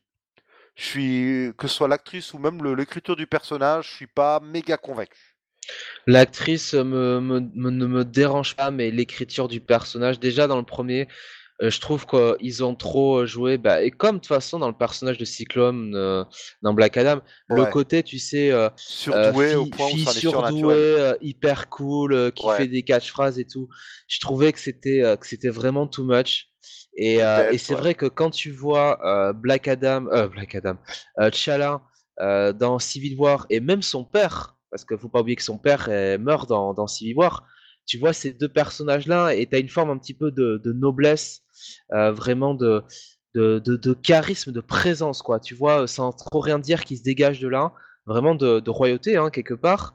Et c'est vrai que elle, Alors c'est aussi le, le côté euh, bon euh, la petite sœur hein, euh, le... bah, c'est la numéro 2 le numéro la numéro 2 donc on n'élève pas à devenir roi quitte des fois à faire exprès de c'est quelque chose qui se faisait dans la royauté hein. le frère c'était qui c'était le frère de Louis XIV qui était élevé comme une fille si je si je confonds pas hein, ou pour certains hein, pour d'autres bon il était il était dans une tour mais non mais par exemple c'était je crois Louis XIV ouais ou je sais plus quel on élevait son frère comme une fille notamment pour qu'il ait pas de prétention sur le trône ou tu vois enfin euh, c'est pas pour rien qu'on en engageait qu'on envoyait certains dans les ordres ou euh, tu vois euh, c'est le premier qu'on élève pour être l'héritier et le second on l'élève pour tenir un autre rôle à côté quoi.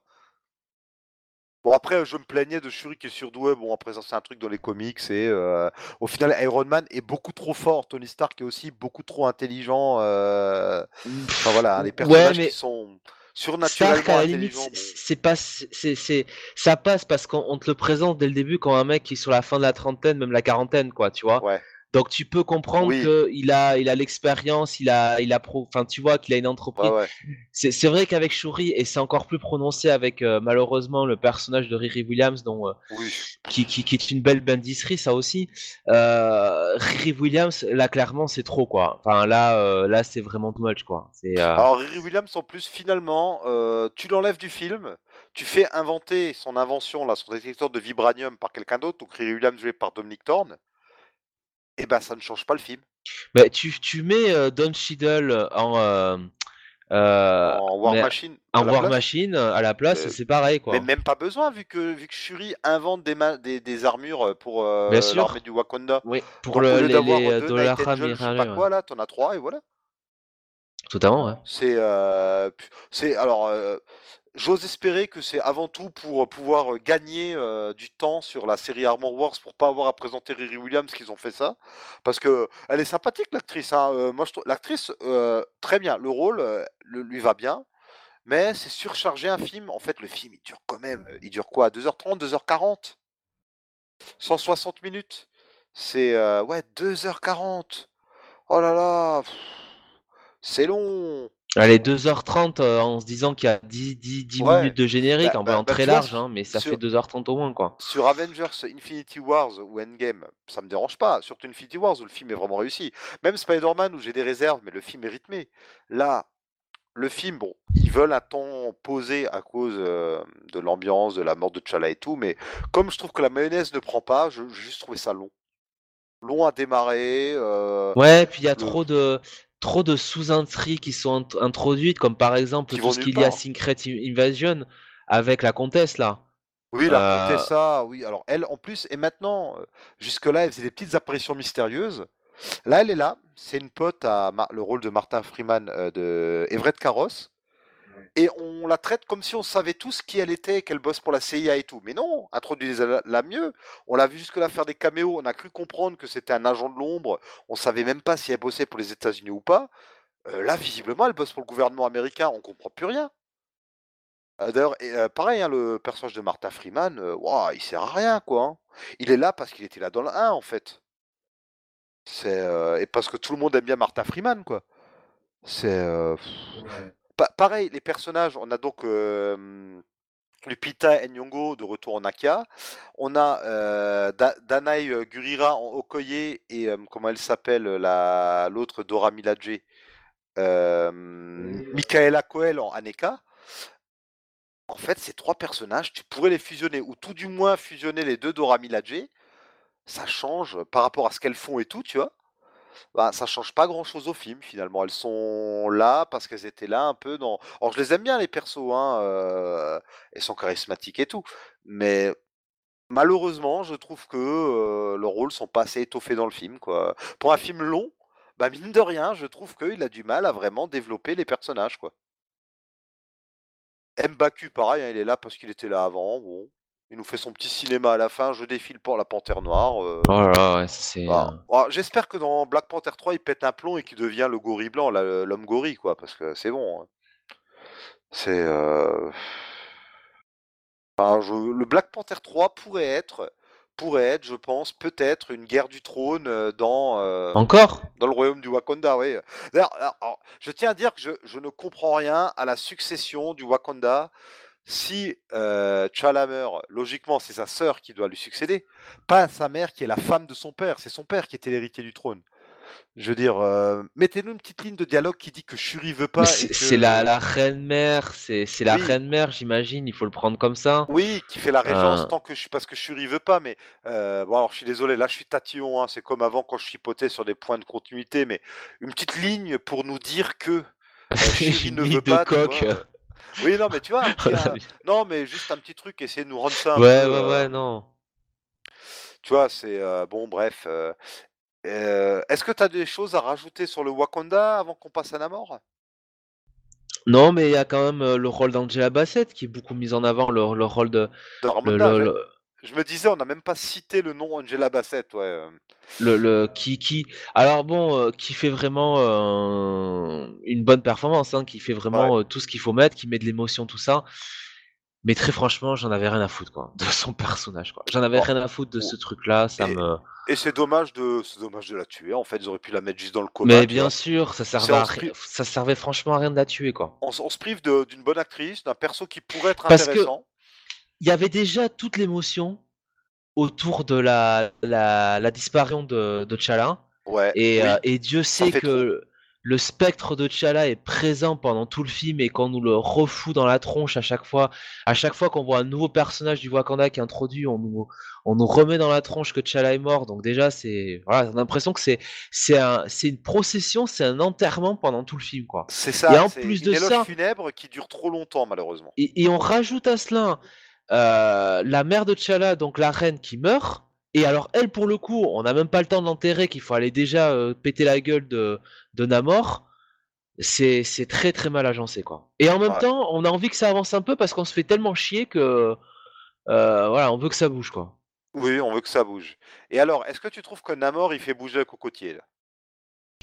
Alors Namor, bon, oui, parce que Namor, il y a des îles. Hein. Sur les îles, il y a des cocotiers, bien sûr. oui, oui, j'essaie de. Non, mais Namor, euh, sa caractérisation, on va dire, euh, est assez respectueuse euh, de. De, Marvel, enfin j'ai pas, j'ai j'ai pas, j'ai pas grand chose, pas grand chose d'autre à, d'autre à dire, notamment le fait qu'ils essayent un petit peu d'introduire le gène X dedans, ça me, ça me, ça me gêne pas plus que ça. Euh, c'est un, mutant parmi des. En fait, c'est un mutant parmi des humains qui ont muté. Ça qui est rigolo quand même. Voilà. Mais après, euh, je trouve que Namor, euh, tu vois, il fait pas très roi quoi dans ce film quoi. il est, il fait trop. Alors tu me diras, ça, ça correspond un peu au personnage aussi, mais trop impatient, trop, trop agressif. Euh, et, euh, et, et, un peu trop euh, un peu trop bête quoi. Et un peu trop soumis surtout à la fin quoi. Malgré qu'on nous fasse comprendre que non mais en fait si jamais c'est la merde sur terre on peut se servir du Wakanda les retourner enfin tu vois tout ce truc là ouais. Je suis pas je suis pas totalement convaincu par par Namor et surtout Atlantis quoi. Ouais et ben tu vois moi je mmh, au début, je me disais, bon, j'espère que euh, on va pas nous expliquer qu'un grand méchant est derrière Namor et le manipule. Et au final, ça m'a limite manqué, tu vois. J'aurais limite aimé qu'il y ait un autre méchant. Bah, oui, euh, oui. Parce que euh, il est méchant, mais bon, il a des bonnes raisons. Mais ouais, je. Bon, après, l'acteur, donc, c'est Tenok Huerta Meria. Ça va, il fait le rôle, il fait le job. Hein. Je trouve qu'il fait le job. Et qu'est-ce que tu as pensé par contre de la réécriture des origines de Namor, euh, vraiment de la relocalisation géographique? Qu'est-ce que tu en penses de tout ça?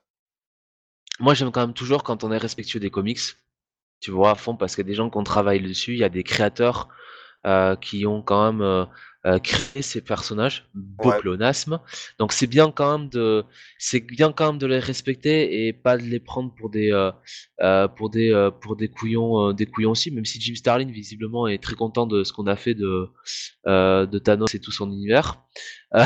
Bah, ils ont pas euh autant Thanos, ils ont un peu fait le ménage, tu vois, genre alors Gamora c'est sa fille, mais l'autre on considère que sa petite fille. Non non, on en fait deux filles. Enfin, ils ont un peu rationalisé le truc, tu vois, ils ont un peu dans le cas de Thanos, ils ont juste simplifié quelque chose qui est très très dense, qui est 30 40 ans d'écriture en continu quoi. Donc si tu veux, moi j'aime toujours bien quand on respecte le, personnage, ses origines et les gens qui ont qui, qui l'ont créé Mais je dois quand même avouer que cette filiation à la culture maya, qui, disons-le, on va pas se mentir non plus, permet au MCU de mettre en avant la comment dire la minorité latine, la communauté latine latino. Il y, a ça aussi derrière. Ah oui, je pense, il y a de ça. Bah, dans un film comme Black Panther qui se veut revendicatif et tout, qui veut mettre en avant les minorités, oui, ça a du sens. Hein. Et on a vu la communauté asiatique avec Shang-Chi. si tu veux, dans un la manière dont c'est fait, me va assez parce que quand même la culture maya, la, la, la, mythologie maya, c'est une mythologie très riche aussi. Ouais. Ah. Et, c'est intéressant d'aller la travailler, quoi. Ouais, moi je suis dans ton, je vais un peu dans ton sens, dans le sens où, en plus grand fan de mythologie grecque et tout, voilà, l'Atlantide, j'adore tout ce qui est autour de l'Atlantide, des Namor, il y a plein d'histoires riches autour de l'Atlantide. Mais en même temps, même si je suis déçu de ne pas avoir l'Atlantide, je peux, je reconnais que la réinvention est intéressante enfin, la réinvention est bien faite. Et on, ça aurait fait une très bonne version Ultimate d'ailleurs. Hein, c'est vraiment l'idée de transposer ça avec le mythe de, de Talocan, qui d'ailleurs est un vrai mythe maya. Alors que là, on a l'impression que qui, prédate donc l'arrivée des conquistadors. Alors que là, on a l'impression que ça apparaît avec ce moment-là. Bon, bref, pourquoi pas. Et pour, enfin, c'est intéressant. En fait, je me dis, ils auraient peut-être pu, pourquoi pas, faire un peu un mélange des deux, c'est-à-dire garder cette idée d'une Namor Maya, mais montrer que l'Atlante, que peut-être les faire trouver les restes, les ruines de l'Atlantide, tu vois. Montrer qu'il y avait déjà eu un peuple d'hommes sous-marins, ou ce qui expliquerait d'ailleurs, donner une explication un peu moins grosse que là de pourquoi ils ont réussi à respirer sous l'eau, tu vois. Même si on se dirige un peu vers l'explication pseudo-mystique comme le dieu panthère chez Black Panther, il y a un tout petit peu de ça, mais pas trop quand même. C'est, tu sais, chez Black Panther, on est à mi-chemin, l'herbe cœur. Est-ce que c'est uniquement un truc scientifique, enfin, tu sais, né du vibranium, ou est-ce que c'est une divinité qui s'est servi du vibranium, tu vois? Il y a toujours cette ambiguïté-là chez Black Panther. Dans les comics, d'ailleurs, c'est les deux. Alors que là, on, a, on, commence à amorcer ça avec le serpent à plumes ou je sais pas quoi, et finalement non. Donc, bon, oui, non, pas que c'est Non, là, c'est Kukulkan, du coup, c'est pas le serpent à plumes, je dis des bêtises, ah. c'est c'est une autre divinité. C'est aussi une divinité serpent, je crois. Euh. Oui, c'est aussi. Ouais, non, là, je vois, en regardant sur Wikipédia rapidement, c'est une forme du serpent à plumes, en fait, euh, Kukulkan. Donc, bon, c'est intéressant. En plus, bah, Namor, là, il a donc 5 siècles. Mais finalement, dans les comics, Namor, il vieillit aussi beaucoup plus lentement que le coma des mortels, hein, donc pourquoi pas. C'est juste pas très clair si Visiblement, les autres, les autres euh, Talocanais vieillissent aussi plus lentement que les humains, mais pas aussi, long, aussi lentement que Namor. Euh, c'est pas clair non plus, donc ils deviennent ah, Le Quetzalcoatl, c'est chez les Aztèques. C'est les Aztèques en plus, c'est pas les Mayas, ouais. Et ouais, quel con, quel con je fais. En plus, j'ai mis un moment à capter, mais en fait, alors, et, le Kulkulkan, c'est euh, c'est la même chose, mais version Maya. Quoi. Dieu, Dieu, Dieu de la résurrection et de la réincarnation. Ah bah ça leur, ça leur va bien il, du coup. Il vient euh. selon la légende de l'océan et il retournera peut-être un jour. Bon bah alors pour le coup voilà, ils ont bien révisé leur mythologie maya. Il reviendra sur Terre lors de la fin du monde. Euh, Kukulkan est son nom au Yucatan, mais au Guatemala on l'appelle plutôt Gugumats. Gukumats, voilà. Et eh ben moi qui étais au Yucatan en plus, j'ai dû voir des sculptures de Kukulkan donc. Et qu'est-ce que je voulais dire? Ouais, aussi, j'ai mis un moment à capter, non, mais en fait, les Atlantes, ils sont bleus en dehors de l'eau, mais pas bleus dans l'eau, hormis Namor qui change jamais de couleur de peau. Il y a deux, trois trucs comme ça qui sont pas bien montrés. parmi les, têtes connues, on a donc on a Namora, qui est joué par Mabel Cadena, et Atuma, qui est joué par Alex Livanali. Namora, d'ailleurs, on nous dit, je sais plus si on nous dit que c'est sa cousine ou pas, je sais plus, j'ai un doute maintenant. Mais je sais pas, on nous laisse entendre que c'était un petit peu sa courtisane quelque part. elle était. Euh ouais, pourquoi elle s'appelle Namora? On l'a nommée comme ça en hommage au roi? Enfin bon, euh, c'est. Bah, c'est un personnage façon de. De, de, l'univers, mais alors du coup, quitte, à mettre un personnage justement, euh, Namor, son son entourage, il n'est pas non plus si étendu que ça. Bon, j'aurais bien aimé qu'on nous la présente un petit peu plus, quoi. C'est bah, c'est un peu dommage. Ouais, là, elle fait un peu. Il, y a un moment, il, y a, il y a un moment où on pense qu'elle est un petit peu, tu sais, comme une sorte de, de. Pas de régente, mais un petit peu de. De bras euh, droit, de bras d'éminence grise un petit peu, quelqu'un qui te conseillait du C'est le roi, tu vois, ou un truc comme ça, quoi, pour qui rester dans les termes princiers. ouais, qui a plus de, tu vois, de euh, d'expérience que Ouais. T'Challa, et puis finalement on comprend qu'elle est un peu non, euh, ouais, je sais pas, qu'elle est, euh, bah, qu'elle est un petit peu amoureuse du roi quand même, quoi. hein. Ouais, peut-être. Bon, ils craquent tous pour lui, hein. Bon, en même temps, c'est le roi. Il a Il la est pas mal, hein, ma foi, Oui, hein. en plus, oui, bah, il est hein. ouais. Ma foi, hein, quand même, hein. Ouais, voilà, mais bon, je reste assez, bon, je suis assez circonspect, c'est long, ça met du temps à se mettre en place. Et tu vois, juste, justement, avec toute la longueur du film, comme tu dis, bah, ils auraient pu prendre plus de temps pour euh, développer un petit peu ces personnages de, Ouais. euh, du, du royaume de Namor. Il y avait largement le temps. On nous montre 5 minutes euh, de d'Atlantis, là où ils font l'exploration un petit peu quand Namor présente le, le, son royaume à, à Shuri. Et finalement, euh, bon, bah, on passe, euh, on passe tout de suite au, au reste, quoi, Oui, voilà. dingueries habituelles, quoi. Tiens, tiens, ça me fait penser, euh, pendant très longtemps, c'est The Rock qui était euh, dit dans les rumeurs, et eu d'op- d'officiel, pour jouer Namor. Beaucoup de gens auraient bien vu The Rock en Namor. Je sais pas si tu te rappelles cette très vieille rumeur qui date de la nuit des temps, Ouais. des films Marvel. Est-ce que Namor n'est pas le, le, le Black Adam de, de l'univers Ah, si. Ou, ou- Ah, plutôt, est-ce que Black Adam n'est pas. Ouais, enfin, je sais pas lequel est arrivé euh, avant. euh, Euh, ah non, non, alors euh, Namor arrive avant Black Adam. Black Adam, de mémoire, c'est les années 50 peut-être, mais au début, et pendant très longtemps, il apparaît genre un épisode ou deux, puis on le voit plus pendant 10 ou 15 ans. Enfin, c'est un perso qui a vraiment été réinventé fin 80, début 90, Black Adam. Et clairement, hein, le Black Adam moderne, il a été euh, inspiré par Namor. hein. Ah oui, oui, oui, ça c'est euh, c'est sûr et certain. C'est et c'est sûr, c'est sûr. hein. Ils ont des looks très similaires de base. Leur tête est assez similaire. Là, je sais pas euh, si euh, la personne qui a dessiné Black Adam euh, à la base a copié Namor ou pas, mais ah, il y a eu il y a eu transfuge, hein, il y a eu il y a eu influence. hein.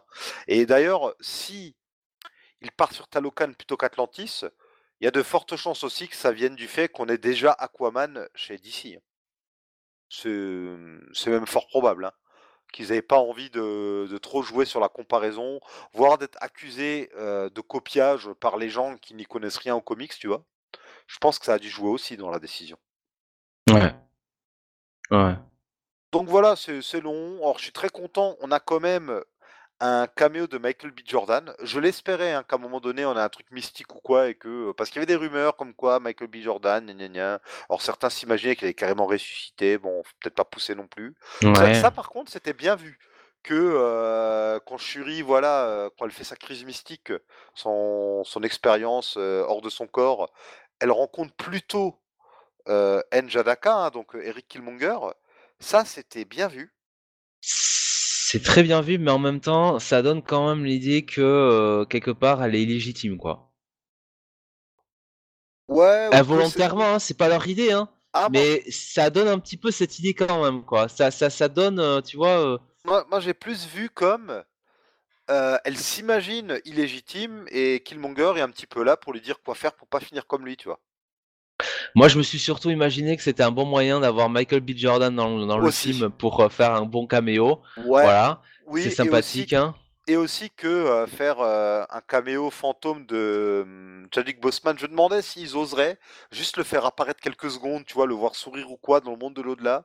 Je savais pas trop si euh, s'ils iraient jusque-là, si la famille avait donné le droit ou pas. euh. Je, je me doutais qu'ils le feraient pas, mais je me posais quand même la question, quoi. Est-ce qu'ils le feraient ou pas? Bon. Et c'est bien qu'il l'ait pas fait, hein. euh.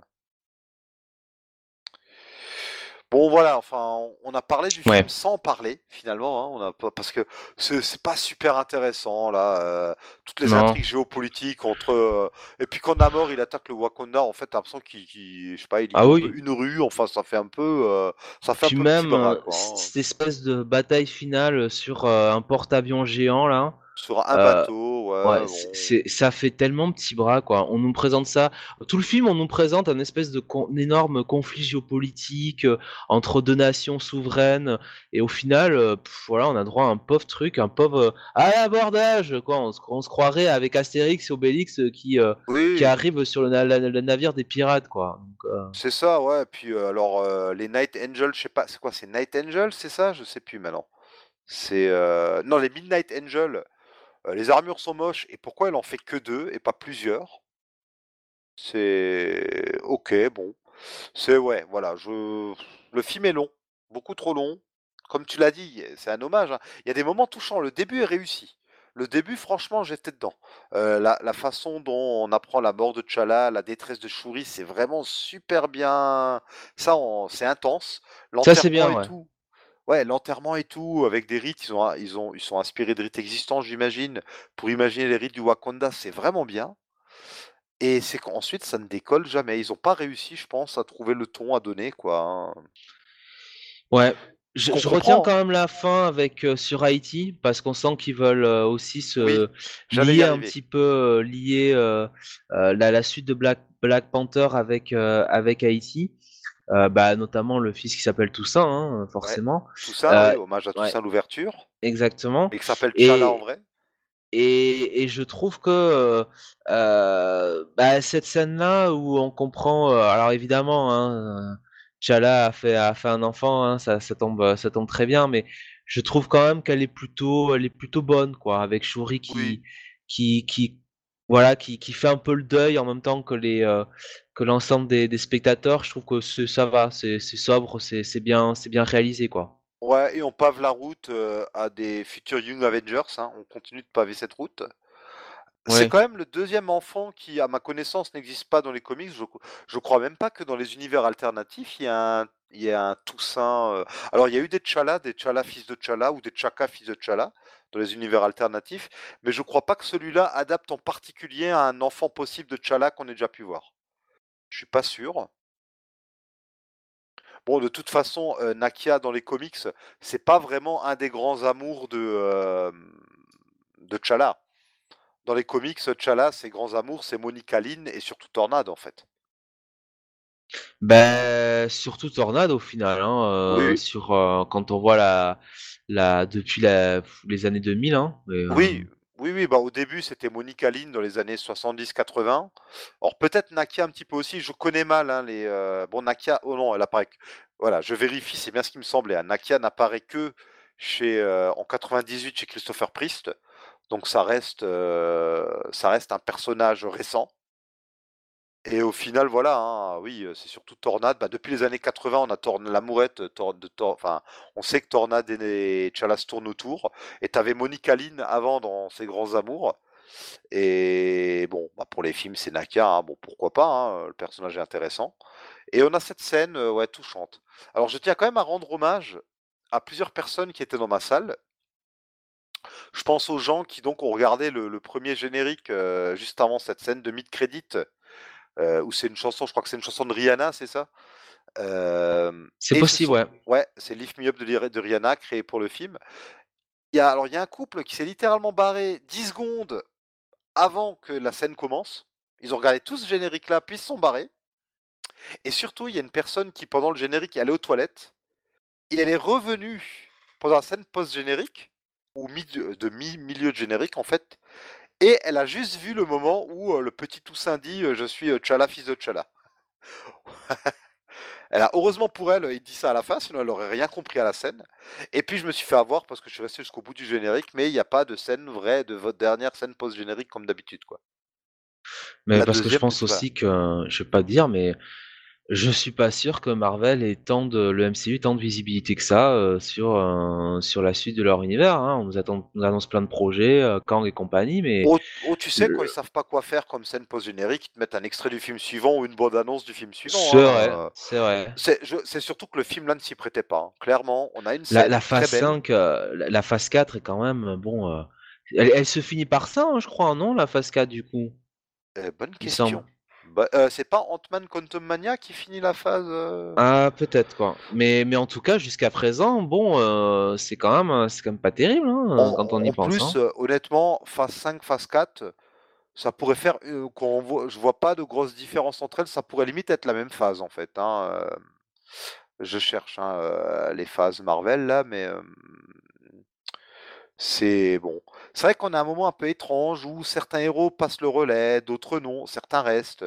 On sait que Chris Hemsworth aimerait bien faire un dernier Thor pour clore le tout, un tort plus sérieux, mais là, le pauvre Chris a des petits problèmes de santé en ce moment, malheureusement. Euh, voilà, on sait pas trop. Spider-Man, a priori, ils ont remis des sous dans la machine.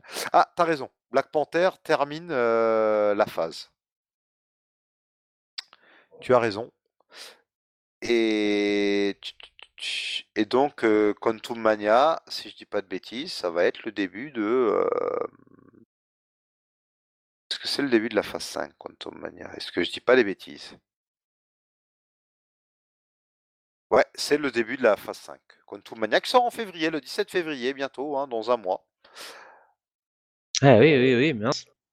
Alors, en fait, avec la scène post-générique, on a une fin un peu douce amère hein, pour cette phase. euh, et Bah, voilà. à l'image, euh, l'image de cette phase, hein, je veux dire, à part, euh, à part, pour moi, à part Shang-Chi, euh, euh, Doctor Eternal. Strange 2, euh, Moi, le film moi, que préféré dans cette Eternal, y a- phase, bah, moi, c'est Eternal, tu vois.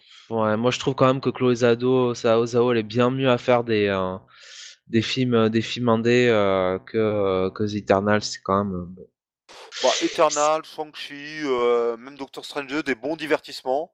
Euh, Thor, Le reste, euh, le ra- Thor, c'est catastrophique. Alors, encore, c'est une, une cat- catastrophique, mais moi, je l'ai pris comme une grosse blague. Je me suis un truc régressif, tu vois. C'est une insulte à ce que devrait être un film Thor, mais je l'ai pris comme un plaisir coupable. Mais ça, c'est au premier degré, donc euh, c'est ça qui est un peu embêtant, quoi. Voilà, ouais. Et Spider-Man, je, je ne jette pas tout hein, dans le Spider-Man. J'ai pas détesté, hein. Je peux pas dire que j'ai je, détesté. hein. moi, je l'ai tout. Hein. Il n'y a rien qui va dans ce film. hein. Pour, pour moi, le film le plus mauvais, ça reste Black Widow. Malheureusement. J'ai- J'espérais avoir un Euh, Moi. Soldier et j'ai Mm. eu un truc. Black Widow, c'est pas bon, mais c'est inoffensif. Euh, Thor, c'est vraiment. euh, là, c'est. euh, ça te oui. chie quand même sur euh, euh, l'arc euh, de Gore the Butcher. euh, Ça te chie sur euh, Thor. euh, euh, Enfin. The Mighty Thor, quand même. Euh, la- la- la- quand même, le grand arc, euh, de, le grand run de Jason Aaron, hein, The Mighty Thor avec Jane Foster. euh, ça, te, chi- ça te fait quand même là, c'est c'est deux coups d'un coup là. C'est. alors, je sais plus qui avait fait déjà. C'était Rick Remender sur Gore the, the Butcher, il me semble. Non, qui c'est déjà? Jason Aaron. Ah, c'est oui, c'est Jason Aaron qui a fait le les deux moment du où coup. Remender, il est sur. Mais un- tu confonds peut-être parce que Remender utilise un petit peu des éléments d'Aaron dans Uncanny Avengers. C'est peut-être pour C'est ça vrai. que. euh, Très bon, Uncanny Avenger. Bah, et- J'espère et- que l'MCU va, re- va, va le ruiner ça aussi. Ah ouais, et, euh, ouais, en plus c'est une belle époque où, euh, et puis Remender était sur Captain America, il y avait des petits clins d'œil, euh, enfin, il réutilisait euh, Thor avec la hache Ironborn et tout, enfin, il y avait des petits euh, Oui. échanges entre les deux. Avec Ah. les, les apoca- Apocalypse, les, les enfants d'Apocalypse. Oui, voilà, ouais, ouais. euh, très très bon. hein. Uncanny Avengers, on dira jamais assez à quel point c'est génial. Der- dernière grande série Avengers pour moi. euh. Bon, il y avait les Avengers Dickman au même moment, mais Uncanny Avengers, je mets ça au-dessus. Alors moi, je, je, je, je, je suis à 200% d'accord avec toi. Voilà, on a beau me dire c'est hybride, euh, X-Men Avengers, c'est Avengers avant tout, Uncanny Avengers, hein, c'est dans le titre. Et euh, Je sais pas, ouais. c'est, euh, c'est- c'est- il y a un moment, c'est quand même plus X-Men. Hein, euh, les Ah, non. voyages dans le temps, les. la, la les- planète les- les-. En fait, en fait, non, c'est Marvel Universe.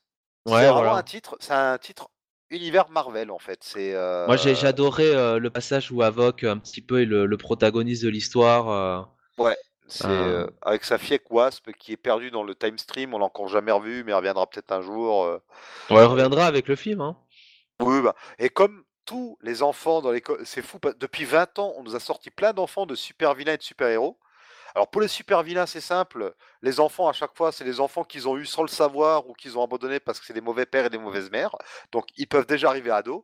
Et pour les super héros, bah, à chaque fois, c'est les enfants qui viennent de notre univers ou qui sont perdus dans une poche temporelle ou je ne sais quoi. Comme ça, ils, se, deviennent tout de suite ados. C'est super. hein. Il y- aurait vraiment un truc, hein, il y aurait vraiment toute une émission à faire un jour sur comment depuis 15-20 ans Marvel nous invente des enfants de super-héros, de super-vilains et doivent trouver des solutions, euh, toutes les solutions possibles pour avoir des personnages ados ou jeunes adultes directement. Et on est en train d'avoir ça dans le MCU en fait, hein, tout doucement. C'est vraiment ce qu'on est en train d'avoir en plus dans le MCU. MCU quand ce qui est intéressant, je l'ai déjà dit dans d'autres émissions, mais comme ils suivent plus ou moins l'avancée du temps, alors avec des sauts dans le temps et tout, euh, là, euh, euh, on a, eu des Spider-Man, enfin des Avengers Endgame, un saut dans le temps, Endgame qui sort en 2018, mais en fait on est en 2022 ou 23 à ce moment-là, hein, parce que il y a le 5 ans plus tard, mais on a quand même une progression année par année. Avec des petits bugs de temps en temps, mais c'est intéressant. en fait, on a au cinéma ce qu'on ne peut pas avoir dans les comics, à savoir des personnages qui vieillissent plus ou moins en temps réel, avec des successeurs et tout qui arrivent. C'est assez intéressant. Je t'avouerai quand même, je t'avouerai quand même que euh, le, le côté mercantile permanent du MCU où on t'introduit toujours euh, les personnages de la nouvelle génération, on te les fout dans la, dans la gueule, on prend pas, on prend le temps de rien faire, c'est juste, euh, c'est juste histoire de préparer le terrain pour faire un peu plus de fric, ça commence un petit peu, voilà. Bah, c'est, c'est, aussi que les acteurs vieillissent ou ne veulent plus, ou même certains qui sont pas encore vieux mais veulent plus jouer les rôles. Mais il y en a qui veulent venir et qu'ils ont pas envie de faire venir. Hein. Je veux dire, Chris Evans au départ, il avait pas uh, pas, nécessairement envie de quitter Captain America. J'ai hein. jamais trop compris, ouais. Il voulait faire une pause, quitter ou non En fait, euh, il a pas spécialement. Euh, Mais je crois qu'au début, euh, il avait pas prévu de, partir, et puis finalement, il a compris qu'on lui montrait un peu la porte, et puis finalement, en, tu sais, on s'est dit, bah finalement, ouais, Sam Wilson pour te succéder, c'était pas une bonne idée. ouais, tu voudrais pas rester finalement, là, parce que bon, voilà. Bah, finalement, il est parti, et Sam Wilson, il est là, quoi. Mais oui, bon, la porte est toujours ouverte. Hein, toujours une astuce pour le faire revenir. Ah oui, euh, dire qu'on a, on a découvert récemment que les frères Rousseau, je sais pas si c'est récemment, en tout cas j'ai découvert récemment que les frères Rousseau, à la base, voulaient tuer les six Avengers originaux des films, à la fin d'Endgame. Et que je sais plus qui leur a dit, non, mauvaise idée, mauvaise idée. Mais je vois pas le, enfin, je vois pas l'intérêt quoi en fait je vois pas euh, pourquoi tu veux tuer les 6 quoi. Enfin, surtout qu'il reste qu'il y a plein de choses à faire sur Thor, sur Hulk, il reste plein de choses à faire. Euh. Iron Man, franchement, ça avait du sens. J'aurais aimé qu'ils poursuivent, mais ça avait du sens. Franchement, il pouvait laisser, euh, il pouvait laisser Iron Man, Iron Man vivant. surtout dans ce film totalement pété du cul avec leur voyage dans le temps. oui, oui, oui. Tu pouvais laisser, tu pouvais faire une happy end avec Iron Man, ça, ça mangeait pas de pain. Euh, plutôt que se taper cette espèce d'enterrement à la con là. Euh, sérieusement quoi. Mais Moi j'aurais plus pris, tu vois, mais c'est con, hein, j'aurais plus pris euh, l'histoire du shawarma, la fin du, du resto, la bouffe comme à la fin d'Avenger, j'aurais plus pris ça que, que là, tout le monde, tout le monde là, au bord du lac, on, laisse partir Tony, enfin, au secours quoi. Un grand est parti. Ah, ça y est, on ne t'arrête plus là. Je n'arrive plus. Je, depuis avant, j'essaie de t'arrêter, je n'y arrive plus. Qu'ai-je fait? J'ai lâché les fauves. Et donc, si on pouvait être dans une timeline alternative, euh, on aurait peut-être eu un Black Panther totalement différent, puisque Ryan Coogler euh, vient de dévoiler il y a quelques jours ses plans. Bah, à la base, l'idée c'était que euh, on découvre qu'est-ce qui est devenu le Wakanda pendant 5 ans. Avec T'Challa, hein, on découvre ce qui s'est passé dans son royaume. Et on aurait suivi T'Challa qui doit réapprendre à être roi du Wakanda, tout en apprenant. on aurait, en fait, d'ailleurs, on aurait eu dis des bêtises. On aurait d'abord eu T'Challa qui arrive après le blip, hein, qui découvre mince, j'étais pas depuis 5 ans, et il découvre qu'il a un fils de 5 ans. Puis on aurait eu un saut de 3 ans avec un T'Challa donc qui galère à être roi du Wakanda, qui a beaucoup souffert en son absence, et qui doit apprendre à devenir père et il aurait été confronté à Namor avec son fils au milieu ou quelque chose comme ça. Enfin, il y avait vraiment une histoire de père-fils qui allait être développée et il y allait aussi avoir, voilà, qu'est-ce qu'être un roi avec un affrontement d'égal à égal avec un autre roi. Il y avait vraiment un film très différent bah, qu'il a fallu malheureusement réécrire de fond en comble. Et de toute façon, il faut se mettre à la place de Ryan Coogler entre le le, le, décès de Chadwick Boseman euh, et euh, bah, l'absence de, de, Michael B. Jordan, c'était euh, quasi mission impossible de faire, bien sûr. de faire aussi bien que le premier. Et puis surtout, je pense qu'ils avaient des impératifs de date qui ne leur permettaient pas de, de, bah, de trouver un, ouais, et puis de trouver un petit peu une, un bon rebond, quoi, vraiment, parce que un meilleur équilibre. Ouais, euh, apparemment, euh, l'idée de, de Churi en Black Panther était quand même euh, une idée qui, qui bah même, même avec Chadwick Boseman, allait, allait venir, quoi. Donc, voilà. Ça, c'est tout frais, hein, ça vient de sortir là récemment, j'ai lu ça aussi. Il prévoyait à la base d'avoir deux Black Panther en même temps. Après, oui, pourquoi pas, hein, ça s'est déjà vu dans les S'il devient roi à plein temps, bon, à la limite. Oui, pourquoi pas, ouais. Oui, bon après voilà, il y a, plein de choses qui font que le film euh, aurait peut-être mérité plus de temps. Et en même temps, pour eux, pour qu'ils fassent leur deuil, c'était peut-être bien que ça dure pas dix ans non plus cette, cette production. Je pense qu'ils avaient aussi envie de tourner la page à leur façon, quoi. Mais bon, un bel hommage, malheureusement, ne fait pas forcément un bon film à 100%. Quoi. Hein. C'est ce qu'on tirera de, de ça. Non. Peut-être qu'un jour, euh, ils mettront en ligne ou sortiront le scénario originel prévu, hein, ce serait intéressant. J'aimerais bien lire ça, on verra euh, s'ils le feront ou pas. Petite déception quand même qu'on n'ait pas eu Doctor Doom. Hein. Il y a plein de rumeurs qui annonçaient Doctor Doom. Mais en même temps, c'est un tellement gros morceau Doctor Doom qu'il faut pas, faut pas déconner. Hein. Non, tu vois, à la limite, je préférerais Doctor Doom dans un univers comme celui de Strange. Euh, avec Ouais. avec, euh, Sam Raimi, je pense que ah, ce serait et, avec les 4 fantastiques. Doctor Doom, j'espère même qu'il nous le garde pour la phase 7, tu vois. Que voilà, mettez-nous plutôt Kang en grand méchant de Secret Wars à la fin de la phase 6 et gardez-nous Doctor Doom pour, euh, pour après. Ou mettez-nous le Beyonder pour faire un Secret Wars à l'ancienne, et pas le Secret Wars de Hickman, tu vois, euh, même si on se dirige plutôt vers un Secret Wars euh, façon Hickman avec plein de versions alternatives, vous n'êtes pas obligé de mettre Doom, hein, Marvel, euh, ne mettez pas forcément Doom en grand méchant, hein, mettez Kang, ça ira très bien aussi. Hein. Et ce sera pas incohérent. Oui. Donc, on termine. Alors, très rapidement, vite fait, des petites recommandations sur de lecture ou de visionnage du Black Adam, le, Black Panther. Le box office, juste. Un Black ah Panther. Oui, Black, Panther de, Black Panther 250 millions de dollars de budget, 827 millions euh, de dollars au box office. Et euh, Black Adam, euh, alors entre 190 et 260 millions de budget. voilà. Et au final, 393 millions. Donc, ouais. Ah, il y a une guerre des chiffres aussi. Hein. On ne vous a pas détaillé la saga. Hein. Je vous renvoie encore une fois vers l'article euh, de Comics Blog. Mais euh, en plus, euh, Warner et Dwayne Johnson, The Rock, n'annoncent pas les mêmes chiffres. Dwayne Johnson, lui, il est là sur la fourchette haute par rapport au succès. par rapport à ce qui est rapporté, Warner est sur la fourchette basse. chiffres et tout. Enfin, c'est. C'est bon ça. Euh, je pense qu'on n'a pas encore fini sur les rebondissements. Hein. Et donc Black Panther 2, il a fait mieux que Black Panther 1 ou pas? Euh, non, bah non, parce que Black Panther 2, euh, je crois qu'il avait fait plus de plus de plus de 1 milliard, je vais te dire ça tout de suite. Black Panther, il, avait été super rentable, Black Panther. 200 millions de dollars de, budget déjà, donc moins cher, et 1 million 382 milliards. Enfin, 1 milliard 382 millions. Donc on est sur euh, ouais, euh, bah, 500 euh, millions de dollars de moins, quoi. 530 millions de dollars de moins. D'accord, ok. Puisque 800 et 500, ouais, 1 milliard 300, ouais. 530 de moins, quoi. Pour un budget 50 millions supérieur. Donc c'est pas, je pense pas que c'était. Après, on est post-Covid aussi. Même si Spider-Man No Way Home, bon, a, pété, a pété des records. Donc bon. Ok. Et juste pour la musique, on parlait de Rihanna, mais il y a Ludwig Goransson qui s'occupe du, score, quoi. Hein. Il était déjà sur Black Panther 1. c'est un collaborateur habituel de Ryan Coogler, il était sur Football Station, il était sur Creed. Et Ludwig Goransson, que, qui a explosé ces dernières années suite à ses partitions sur The Mandalorian et aussi The Book of Boba Fett. Voilà, on peut penser ce qu'on veut de ces séries, mais il y a quand même un super, un super thème. Hein. Il était sur Tenet aussi. et il sera sur Oppenheimer pour toujours de Christopher Nolan. Et en ce moment, j'ai commencé depuis quelques temps la série New Girl. Et quelle n'était pas ma surprise de voir Ludwig Goransson en charge des musiques, quoi. Ah. Genre, je me dis, attends, le mec de Mandalorian? Et en fait, à, la base, il fait des musiques de comédie. Il a fait la musique de Community, il a fait la musique des films Idiocratie, de Tonnerre sous les tropiques, Tropic Thunder. C'est euh, voilà donc euh, assez étonnant.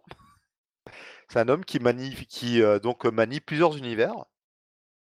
Eh ben bravo à lui. Voilà, bravo à lui. Et donc, tu as des petites recos ou de lecture peut-être sur Black Adam, sur Black Panther, sur. Écoute, sur Black Panther, tu vois, moi je dois bien avouer que j'aime j'aime beaucoup Dark Crisis. Et, pourtant, ça démarrait de manière catastrophique dans le Justice League 75. Euh, et même le, premier euh, Dark Crisis on Infinity Earth, euh, le, voilà, le numéro 1, n'est pas incroyable, mais je trouve que vraiment Joshua Williamson a bien, bien rétabli la barque et que on a un bon Black Adam, on a surtout une belle passation de pouvoir. Et, ouais, on va pas trop dire. Hein. Non, voilà, mais disons que j'ai trouvé ça, j'ai je trouve ça vraiment réussi. Euh, donc c'est un peu ça que je pourrais dire pour, pour Black Adam, et c'est assez récent. Et pour Black Panther, écoute, le run actuel, enfin j'avais lu un petit peu le début du, du, du run actuel de, euh, de, de Black Panther par euh, John Riley, je crois que c'est. Ouais. Euh, il me semble, si je dis pas de bêtises. Euh, et, euh, et j'avais beaucoup aimé, honnêtement, le début. Alors, je suis un peu, euh, je suis un peu à la bourre en ce moment. Je dois pas, je peux, je vais pas, je vais pas vous mentir sur les deux trois derniers derniers épisodes. Mais j'avais bien aimé le le début. C'est John Ridley, pardon, pas. ouais, pas- John pas Riley, c'est l'acteur. Ouais, en train de vérifier Ouais. là. John Ridley et Juan Cabal au dessin.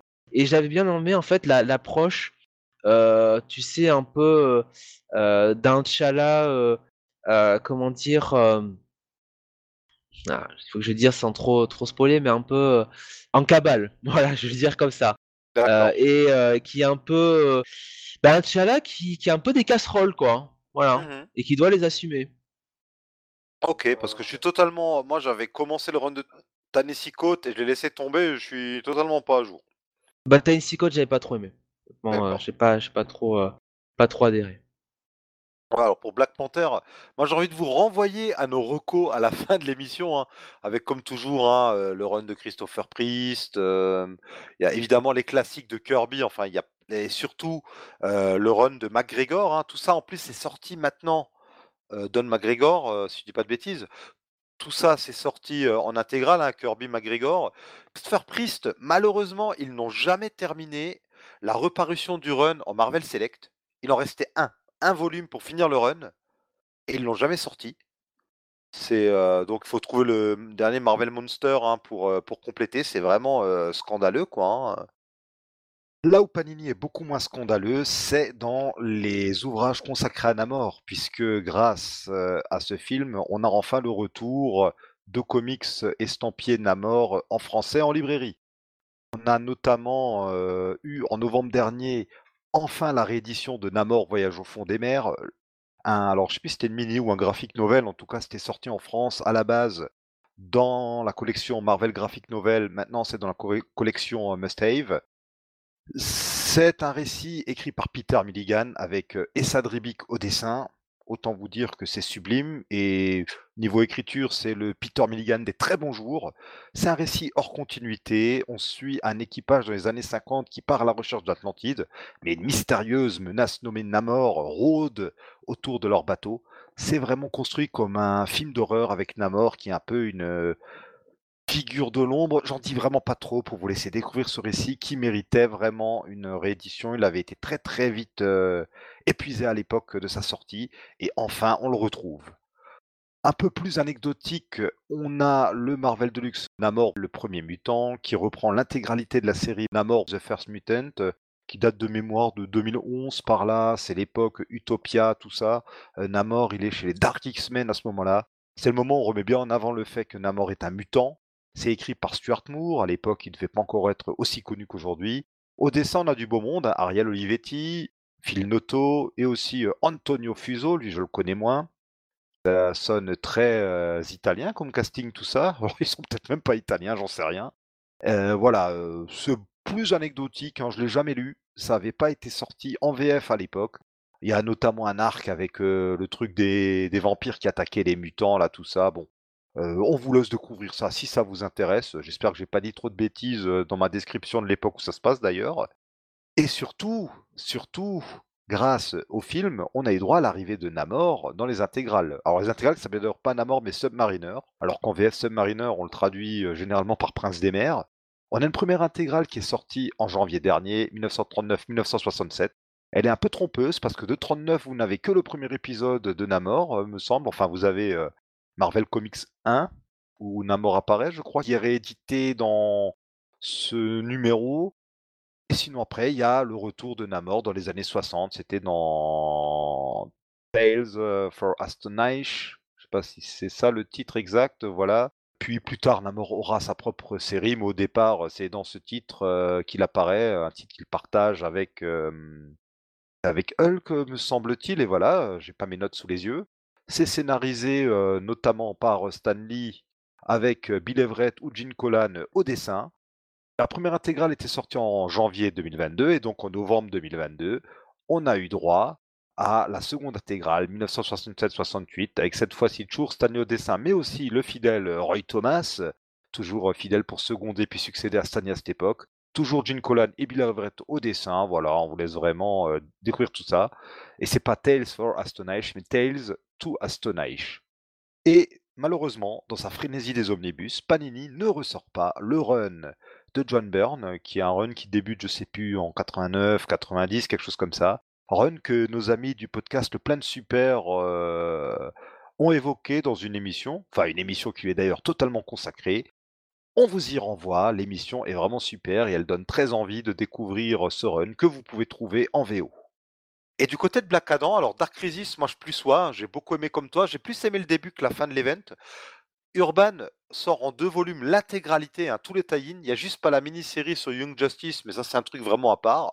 Mais sinon tous les tie vont être dans les deux volumes qui sortent. Alors le volume 1 c'est ce mois-ci, le deuxième de tête ça doit être en avril ou quelque chose comme ça, ou mai peut-être, bref. Allez-y, c'est du tout bon.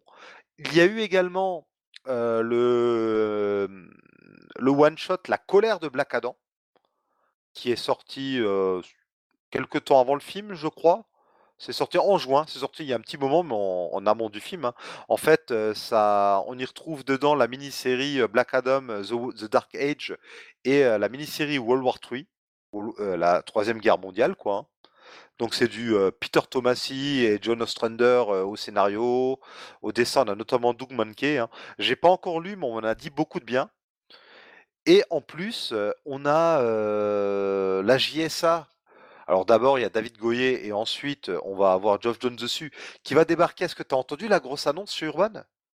Par rapport à la JSA Un JSA Chronicles, non, c'est ça?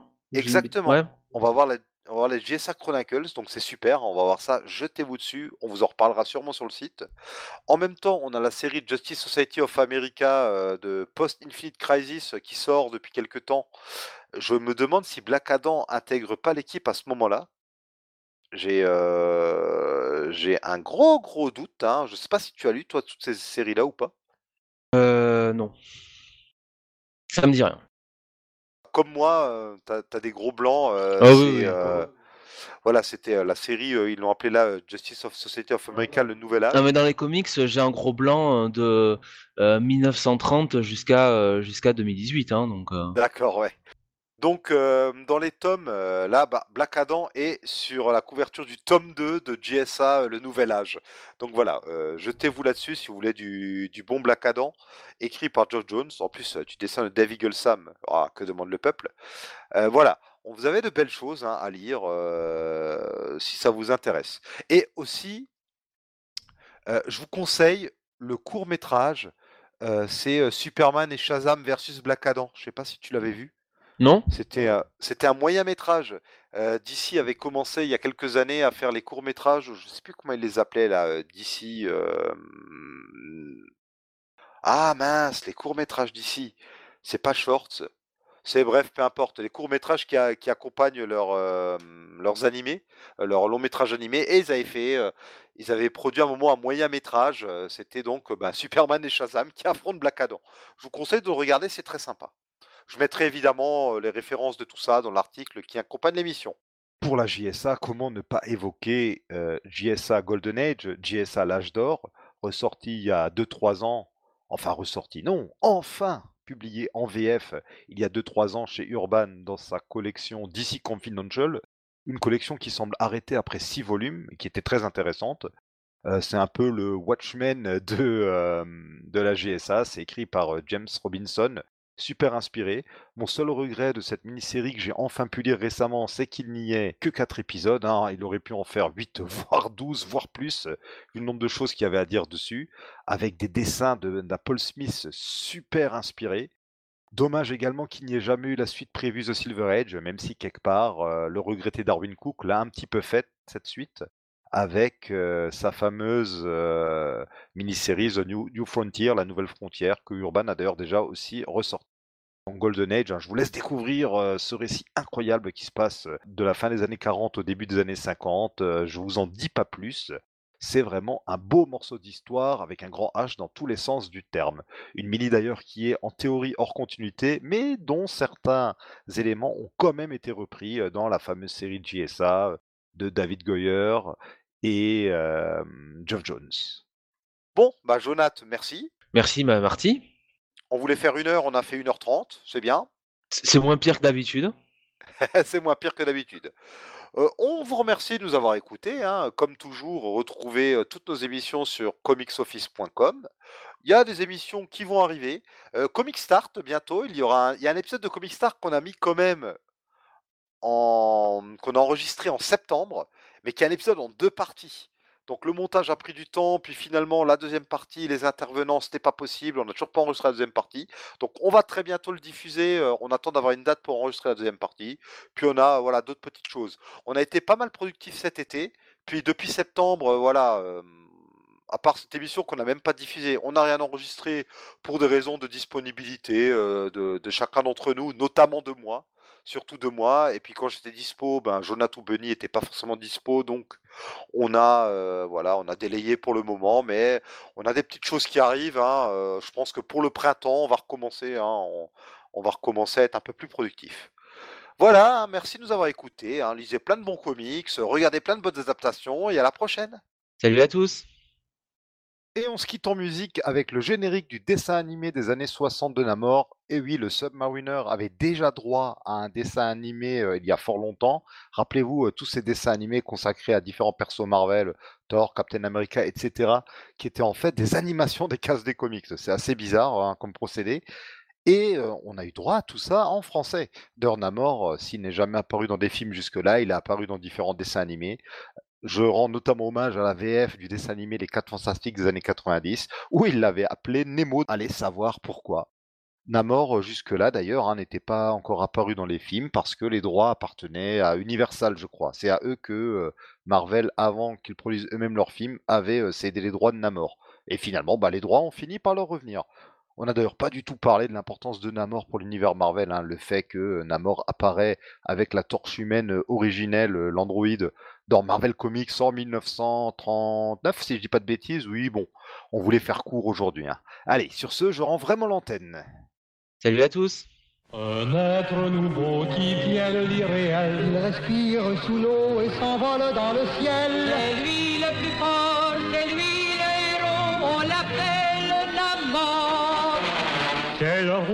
des Atlas, au plus profond des eaux. Alors, bon, on va commencer tout de suite en fait. Qu'en penses-tu? Mm, Très bien. Ouais, on va surtout, en fait, Black Adam, on va surtout se moquer du fait que le film a mis 8 ans à se faire et, euh, et tout le bordel qu'il y a eu après. en fait. C'est c'est plus intéressant que, que tout ce qui s'est passé. Les pauvres.